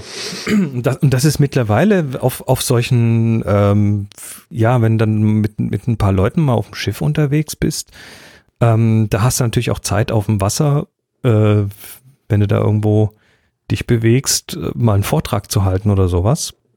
Und das ist mittlerweile, ge- gehen, gehen fast alle dieser Vorträge tatsächlich auch dann auf das Klima- und Umweltthema. Also, ähm, was bedeutet das? Wo geht das hin? Woran sieht man das? Hm. Eigentlich müssten wir sowas wie Flugverkehr instantan einstellen, oder? Müsstest du. Müsstest du. Oder du, du bist halt, also ich meine, das ist ein Thema, was mich extrem beschäftigt, weil ich natürlich auch ein Teil des Problems bin. Ne? Ich will ja mit Leuten irgendwo hin. Ich will ja das Zeug sehen. Mhm. Und das, das ist schon, also, also ich meine, ein, eines ist klar, keine Inlandsflüge.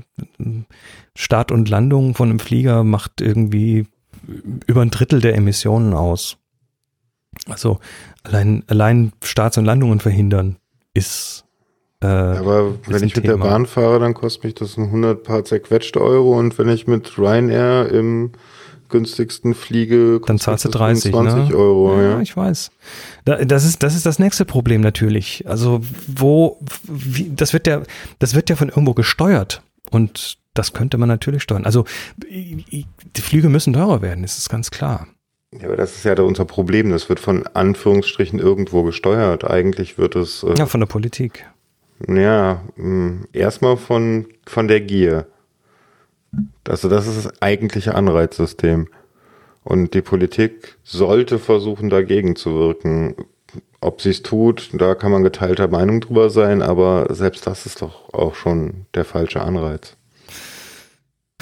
Also, also aus meiner Sicht müsste, müsste CO2 nicht über Zertifikate, sondern über eine Steuer gehandhabt werden. Das hielte ich für deutlich sinnvoller, dass da tatsächlich bezahlt werden muss, was anfällt. Mhm. Und ähm, dann würden Flüge teurer werden, dann würden die Leute weniger fliegen. Ähm, Im Moment, im Moment haben wir halt, haben halt Werkzeuge wie Direktflüge, äh, Direktflüge statt Umsteigeflüge, wo es geht, Flüge ersetzen, wo es geht, ähm, CO2-Kompensation, kannst ja über sowas wie Atmosphäre zum Beispiel, ähm, kannst du ähm, Projekte fördern, die dann in anderen Ländern, Drittweltländern in der Regel äh, Dinge tun, die dann entsprechende Mengen an CO2 vermeiden oder verbrauchen. Da reden wir von Aufforstungen, da reden wir von, von Solargeschichten und so weiter. Also das ist halt das nächstbeste, was wir im Moment haben. Aber letztendlich hm. müssen die Leute weniger fliegen, klar. Aber du ja, kannst, aber du, das, weniger, das, ne? das Problem ist halt, dass das beim Einzelnen aufzuhängen halte ich für nicht wirklich zielführend, sondern das muss durch ja. irgendwelche Instrumentarien muss das halt äh, allgemein ver verringert werden. Das heißt aber auf der anderen Seite auch nicht, dass wir irgendwie die Hände in den Schoß legen können. Also nee, natürlich nicht. Das, das ist halt dann immer das Gegenstück. Natürlich wenn man sagt, nicht. Wir müssen Instrumentarien machen. Naja, und, und, ich meine, natürlich finde find ich, die Einzelnen dürfen sich natürlich nicht zurücklehnen. Also regional kaufen ist so ein Ding, ne? Da, was da allein an Transport äh, dahinter hängt, an den Waren, die wir, die wir kaufen. Oder so, so Maßnahmen wie, was weiß ich, eine Heizung automatisieren, also wir haben hier ein Drittel weniger Verbrauch, seit wir das gemacht haben. Mhm. Oder äh, im Haus dann doch mal die Glühbirnen durch LEDs ersetzen. Also wenn wir heute das Haus hell machen hier, dann verbraucht das weniger als 200 Watt. Naja gut, aber wenn ich mir dann so die Tabellen anschaue, ich meine, letztens ging wieder mal eine rum, ich glaube nicht, dass ich die jetzt wiederfinde, aber da wurde, war halt aufgelistet, was bringt was, was wenn wir es lassen Richtig. und was bringt nichts und genauso Sachen wie LED, in LED umtauschen und so weiter bringt eher mal nix, also nicht viel. Nee, äh, das, das, das aber mag kein ja Fleisch sein. mehr essen, nicht so viel reisen, das sind die beiden großen Blöcke, ja. wo jeder was sofort tun kann. Das, da das, heißt ja nicht keins mehr, sondern weniger. Nee, nee, und du, also da gebe ich dir komplett recht, dass das im Einzelfall, wenn man es dann, wenn man dir die, die CO2-Mengen auflistet, dass das dann möglicherweise ähm, verschwindend gering ist im Vergleich zu was anderem. Aber was es tut, ist es, äh, es, es schafft ein Bewusstsein dafür. Dafür halte ich es für wichtig sogar.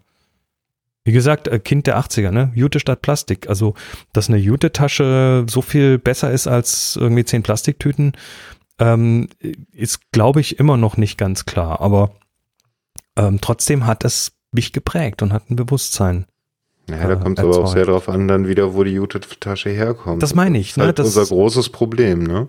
Das meine ich. Ne? Diese ganze, diese ganze ähm, äh, Herstellungskette, die dahinter hängt, die ganze Versorgerkette, die Transportkette, äh, die man nicht sieht, die ist, ist, ist ein Riesenproblem.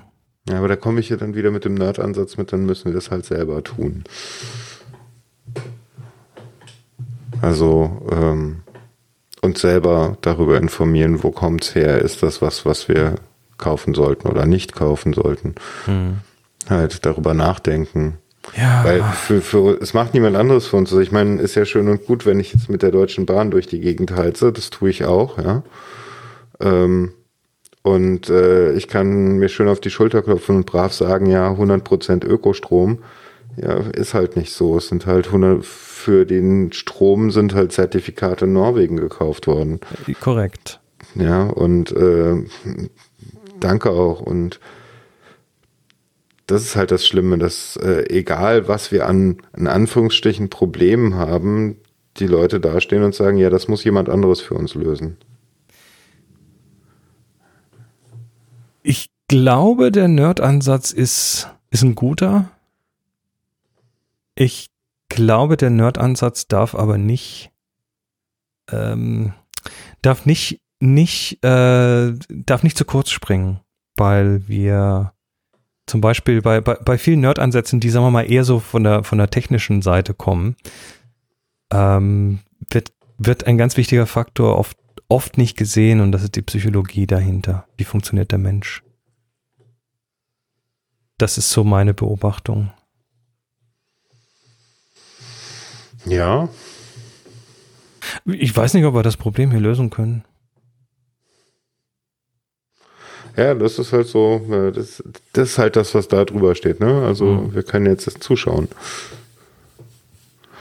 Interessant finde ich halt auch, dass so IPCC-Vorhersagen und so weiter, hm, die sind konservativ. Das ist nicht the worst case, das ist the best case. Mhm. Und danach sieht es halt leider total nicht aus. Verzweifelt ihr im Podcast darüber häufiger?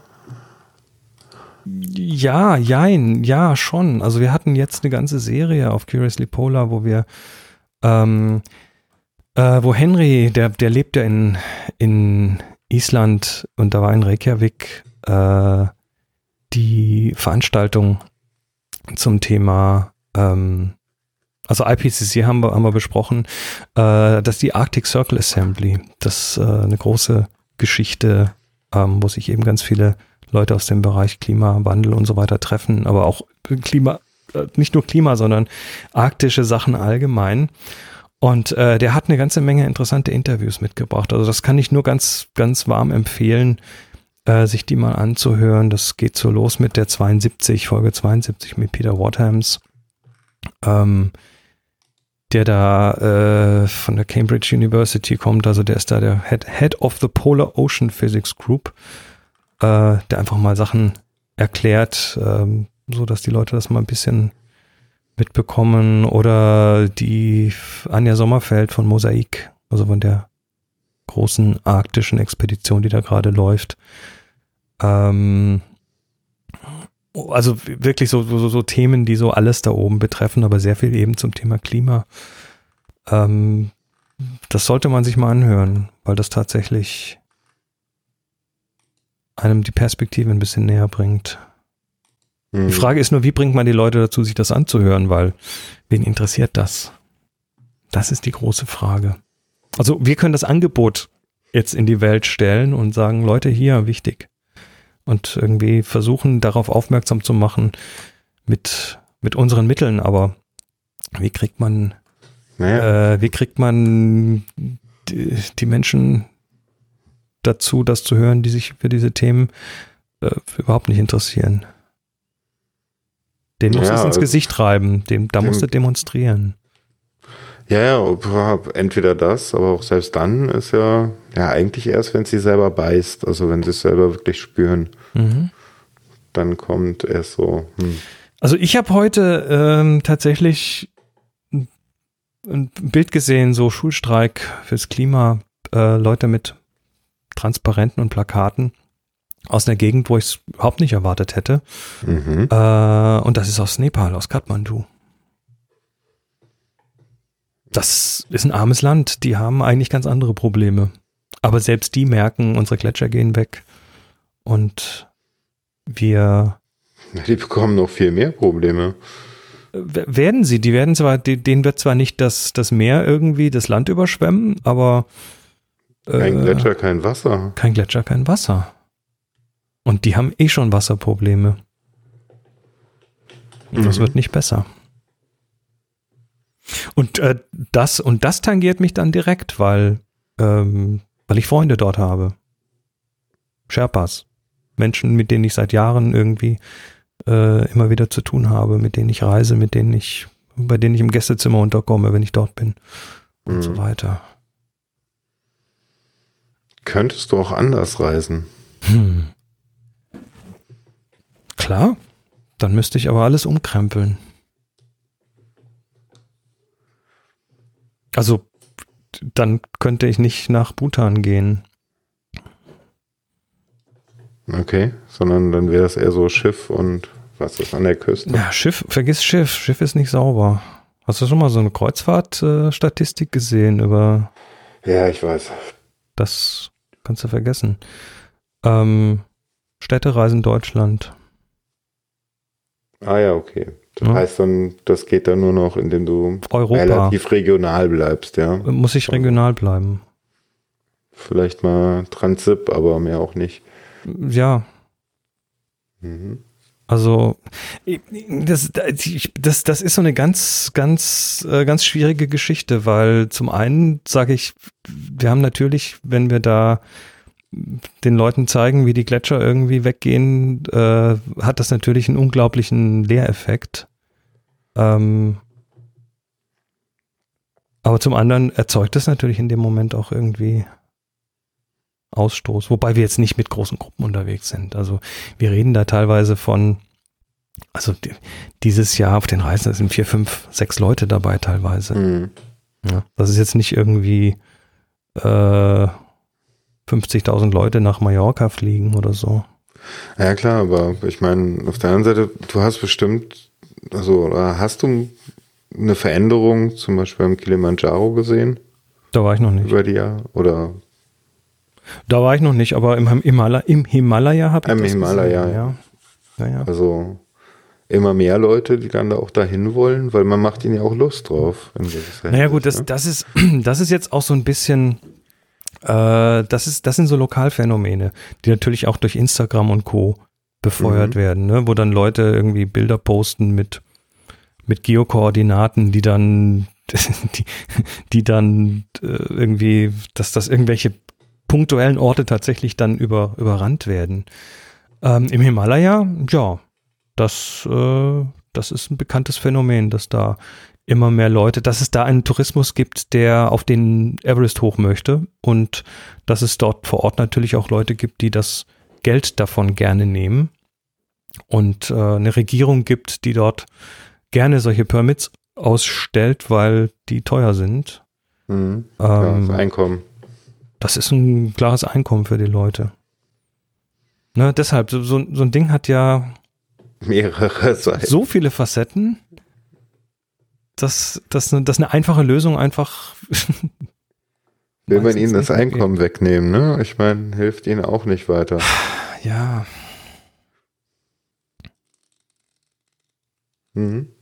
hm. Schwierige Situationen, die wir Menschen uns da gefahren haben. Ja. Ähm, ich gehe. Ist der, ist der äh, Podcast für dich Selbsttherapie? Ähm, Podcast ist für mich, also ich sag mal so, Tipps from the Top Floor, ja. Weil, weil das tatsächlich so ein Ding war, als ich das angefangen habe ähm, und dann relativ schnell auch relativ viele Leute zugehört haben. Ähm, da war das dann irgendwie klar, das muss regelmäßig sein und da sitzen dann Leute an den Geräten und wollen was. Ne? Du hast dann so eine gewisse also so einen gewissen Druck im Nacken um das dann auch weiterzumachen und dann auch den Wunsch, das zu machen, weil da Leute sind, die enttäuscht sind, wenn sie es, wenn sie irgendwie in der Woche die Sendung nicht bekommen. Wenn du das entsprechende Feedback bekommst, dann ja, das war das erste Mal tatsächlich, dass ich ein Ding regelmäßig getan habe, dass ich ein Ding äh, jede Woche und das über Jahre hinweg gemacht habe. Mhm. Und äh, das war für jemand wie mich, der so Bienchen, Blümchen, mal hier, mal da und ähm, eher Hummel und Blümchen, aber so, so ist, ist, ähm, ist tatsächlich so, ja, das, das hat mir so eine gewisse, so, ein, so eine gewisse Solidität gegeben, ne? so ein Fundament mhm. gegeben, so ein, so ein Dreh- und Angelpunkt gegeben. Und Happy Shooting schlägt in die gleiche Kerbe. Und ja, die anderen Sachen, ja, die sind dann eigentlich nur die Folge daraus, dass ich noch mehr Themen habe, die mich interessieren und dass ich einfach weiß, wenn da, wenn ich mit jemand über solche Themen rede, warum nicht in ein Mikrofon? Das könnte ja noch andere Leute interessieren. genau so habe ich auch angefangen, ja. Das ist auch immer, das ist auch immer meine Bitte. Ich krieg immer wieder Fragen, Fotofragen per DM auf Twitter oder so. Und ich frage dann die Leute, ob sie das vielleicht nochmal öffentlich stellen wollen, weil ähm, da gibt es Leute, die mitlesen und die das vielleicht auch cool finden. Mhm. Ja, das ist, ne, Sharing is Caring, ne? Ja. ja. Und Groß, große Kultur bei uns. Ja, schon. Und aber, aber das, das, also selbst Therapie, in dem Sinne ist es schon Therapie, ne, was regelmäßig machen. Ähm, für mich ist es aber ganz viel, viel wichtiger, da einfach das als, als Möglichkeit zu sehen, was, was lernen zu können. Also ich habe noch nie in meinem Leben so viel so schnell gelernt wie durchs Podcasten. Jetzt Dips from the Top Floor. Ähm, als ich das 2005 angefangen habe, da konnte ich schon fotografieren, ja, aber was da in den letzten 15 Jahren irgendwie sich getan hat an Fortschritten bei mir, mhm. das ist unglaublich. Mhm. Und das passiert dann, wenn man versucht, anderen was zu erklären. Ähm, was, ja, was ja eigentlich auch so viel heißt, wie wenn du podcasten möchtest, du musst es nicht komplett durchschauen, das Thema. Fang einfach an. Ja, natürlich. Das, das, ich glaube, das ist eine deutsche Krankheit. Dieses, äh, ich fange erst was an, wenn ich alles weiß. Ja, und dann stellst du eh dabei fest, dass du eh nicht alles weißt und äh, erst ja. wenn du es erklären kannst, hast du es verstanden. Da hat mir dann auch meine Zeit in einer amerikanischen Firma geholfen, weil da habe ich die amerikanische Mentalität kennengelernt.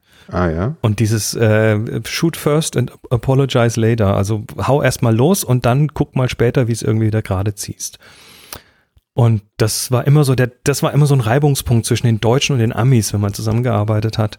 Die einen haben erstmal alles ordentlich, bitteschön, durchdefiniert haben wollen und die, das waren die Deutschen und die Amis, die haben um das jetzt mal schwarz-weiß zu malen, aber äh, die Amis haben äh, immer re relativ schnell gesagt, wir machen jetzt mal und dann korrigieren wir. Mhm.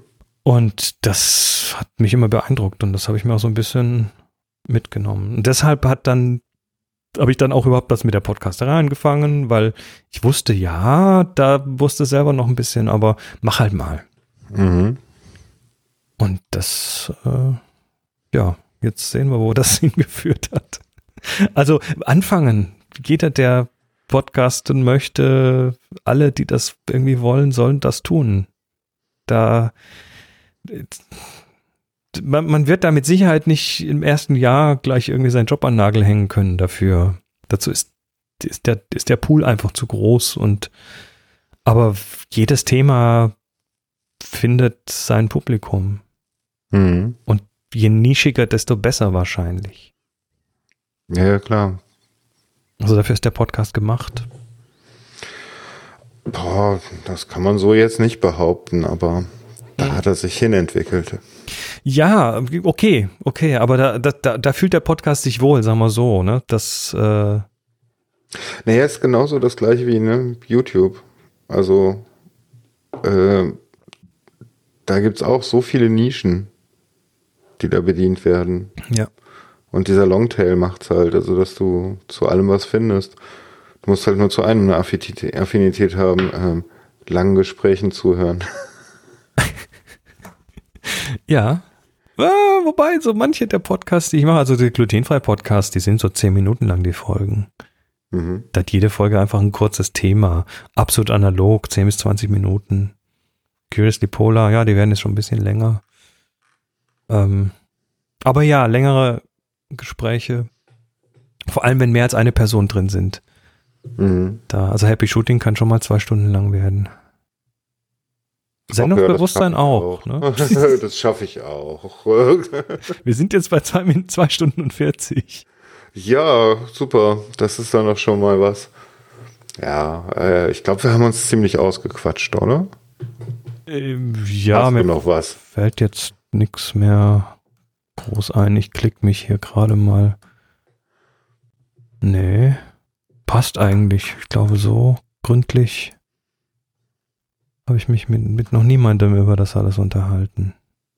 Ach, das glaube ich nicht. Du hast so viele Podcasts, da hast du bestimmt schon Stunden über sowas geredet. Ja, aber so ein Stückchen hier und da. So, da ein bisschen, da ein bisschen. Ich glaube, so am, am Stück alles. Bis jetzt ja, das ist jetzt eine der Folgen, die du nicht hören kannst. ich ich höre mir auch Sachen, wo ich drin bin, relativ selten an. Hinterher. Das hat aber. Was mit der Stimme bei dir? Kommst du damit klar? Ja, das war am Anfang ein bisschen komisch, wie, wie, wie jedes Mal. Jeder Mensch, der sich selbst aufgenommen hört, findet, der klingt zu knödelig, zu hoch, zu was weiß ich. Ähm, aber das, das ist ein Gewöhnungseffekt. Ich kann auch mittlerweile gut mit Fotos von mir umgehen. Das liegt halt daran, dass ich, wenn ich dann irgendwo einen Workshop habe, dass die Leute mich halt auch mal fotografieren, weil mhm. sie, weil sie das irgendwie cool finden und mich dann Foto von mir irgendwie online stellen. Und nachdem du genügend Bilder von dir gesehen hast, dann akzeptierst du dich auch mal so, wie du bist. also das, das ist so Expositionstherapie. Insofern ist das schon Therapie. Also Stimme, nee, habe ich überhaupt kein Thema. Gar keinen Stress mehr damit. Ja, also ich kenne viele, die behalten den Stress noch. Also ich, mir geht's auch nicht wohl, wenn ich mich selber höre und so weiter. Das sind dann schon eher die Passagen, die ich schneller skippe. Also ich, ich höre meine, ich, ich höre meine Podcasts, in denen ich drin bin, hinterher eher nicht, aber das liegt nicht an der Stimme oder daran, was ich wie erzählt habe, sondern das ist eher so, weil ich habe keine Zeit, ich muss wieder podcasten. Und du weißt ja schon, was drin vorkommt. Also. Und ich ja, ich, ich habe jetzt hier irgendwie nichts. Also das, was ich jetzt hier erzählt habe, habe ich wahrscheinlich in Bruchstücken tatsächlich schon an anderen Stellen erzählt. Aber hier ist es schön zusammengefasst. Dankeschön. Ähm, na, machen wir die Hausmeisterei. Also jetzt erstmal alle auf Chris äh, Seite und äh, ihr habt sieben Podcasts, den ihr folgen könnt. Eigentlich acht, eine fehlt ja noch. Stimmt, der eine, nee, den habe ich auch, den habe ich auch schon in meiner Linkliste hier drin. Oh, Diesmal war ich fleißig. Diesmal super. war ich fleißig. Mache ich ja nicht oft. und ähm, ja, bei mir hm, hinterlasst mir gerne äh, Feedback auf der Seite oder bei iTunes. Ich schaue mir da gerne alles an.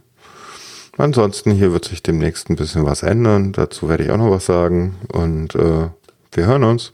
Macht's gut. Ach so, ich soll noch Tschüss. Ich, ich dachte, du hast es jetzt so schön beendet. Also, dann sage ich auch nochmal Tschüss und äh, tausend Dank, dass du mich hier eingeladen hast.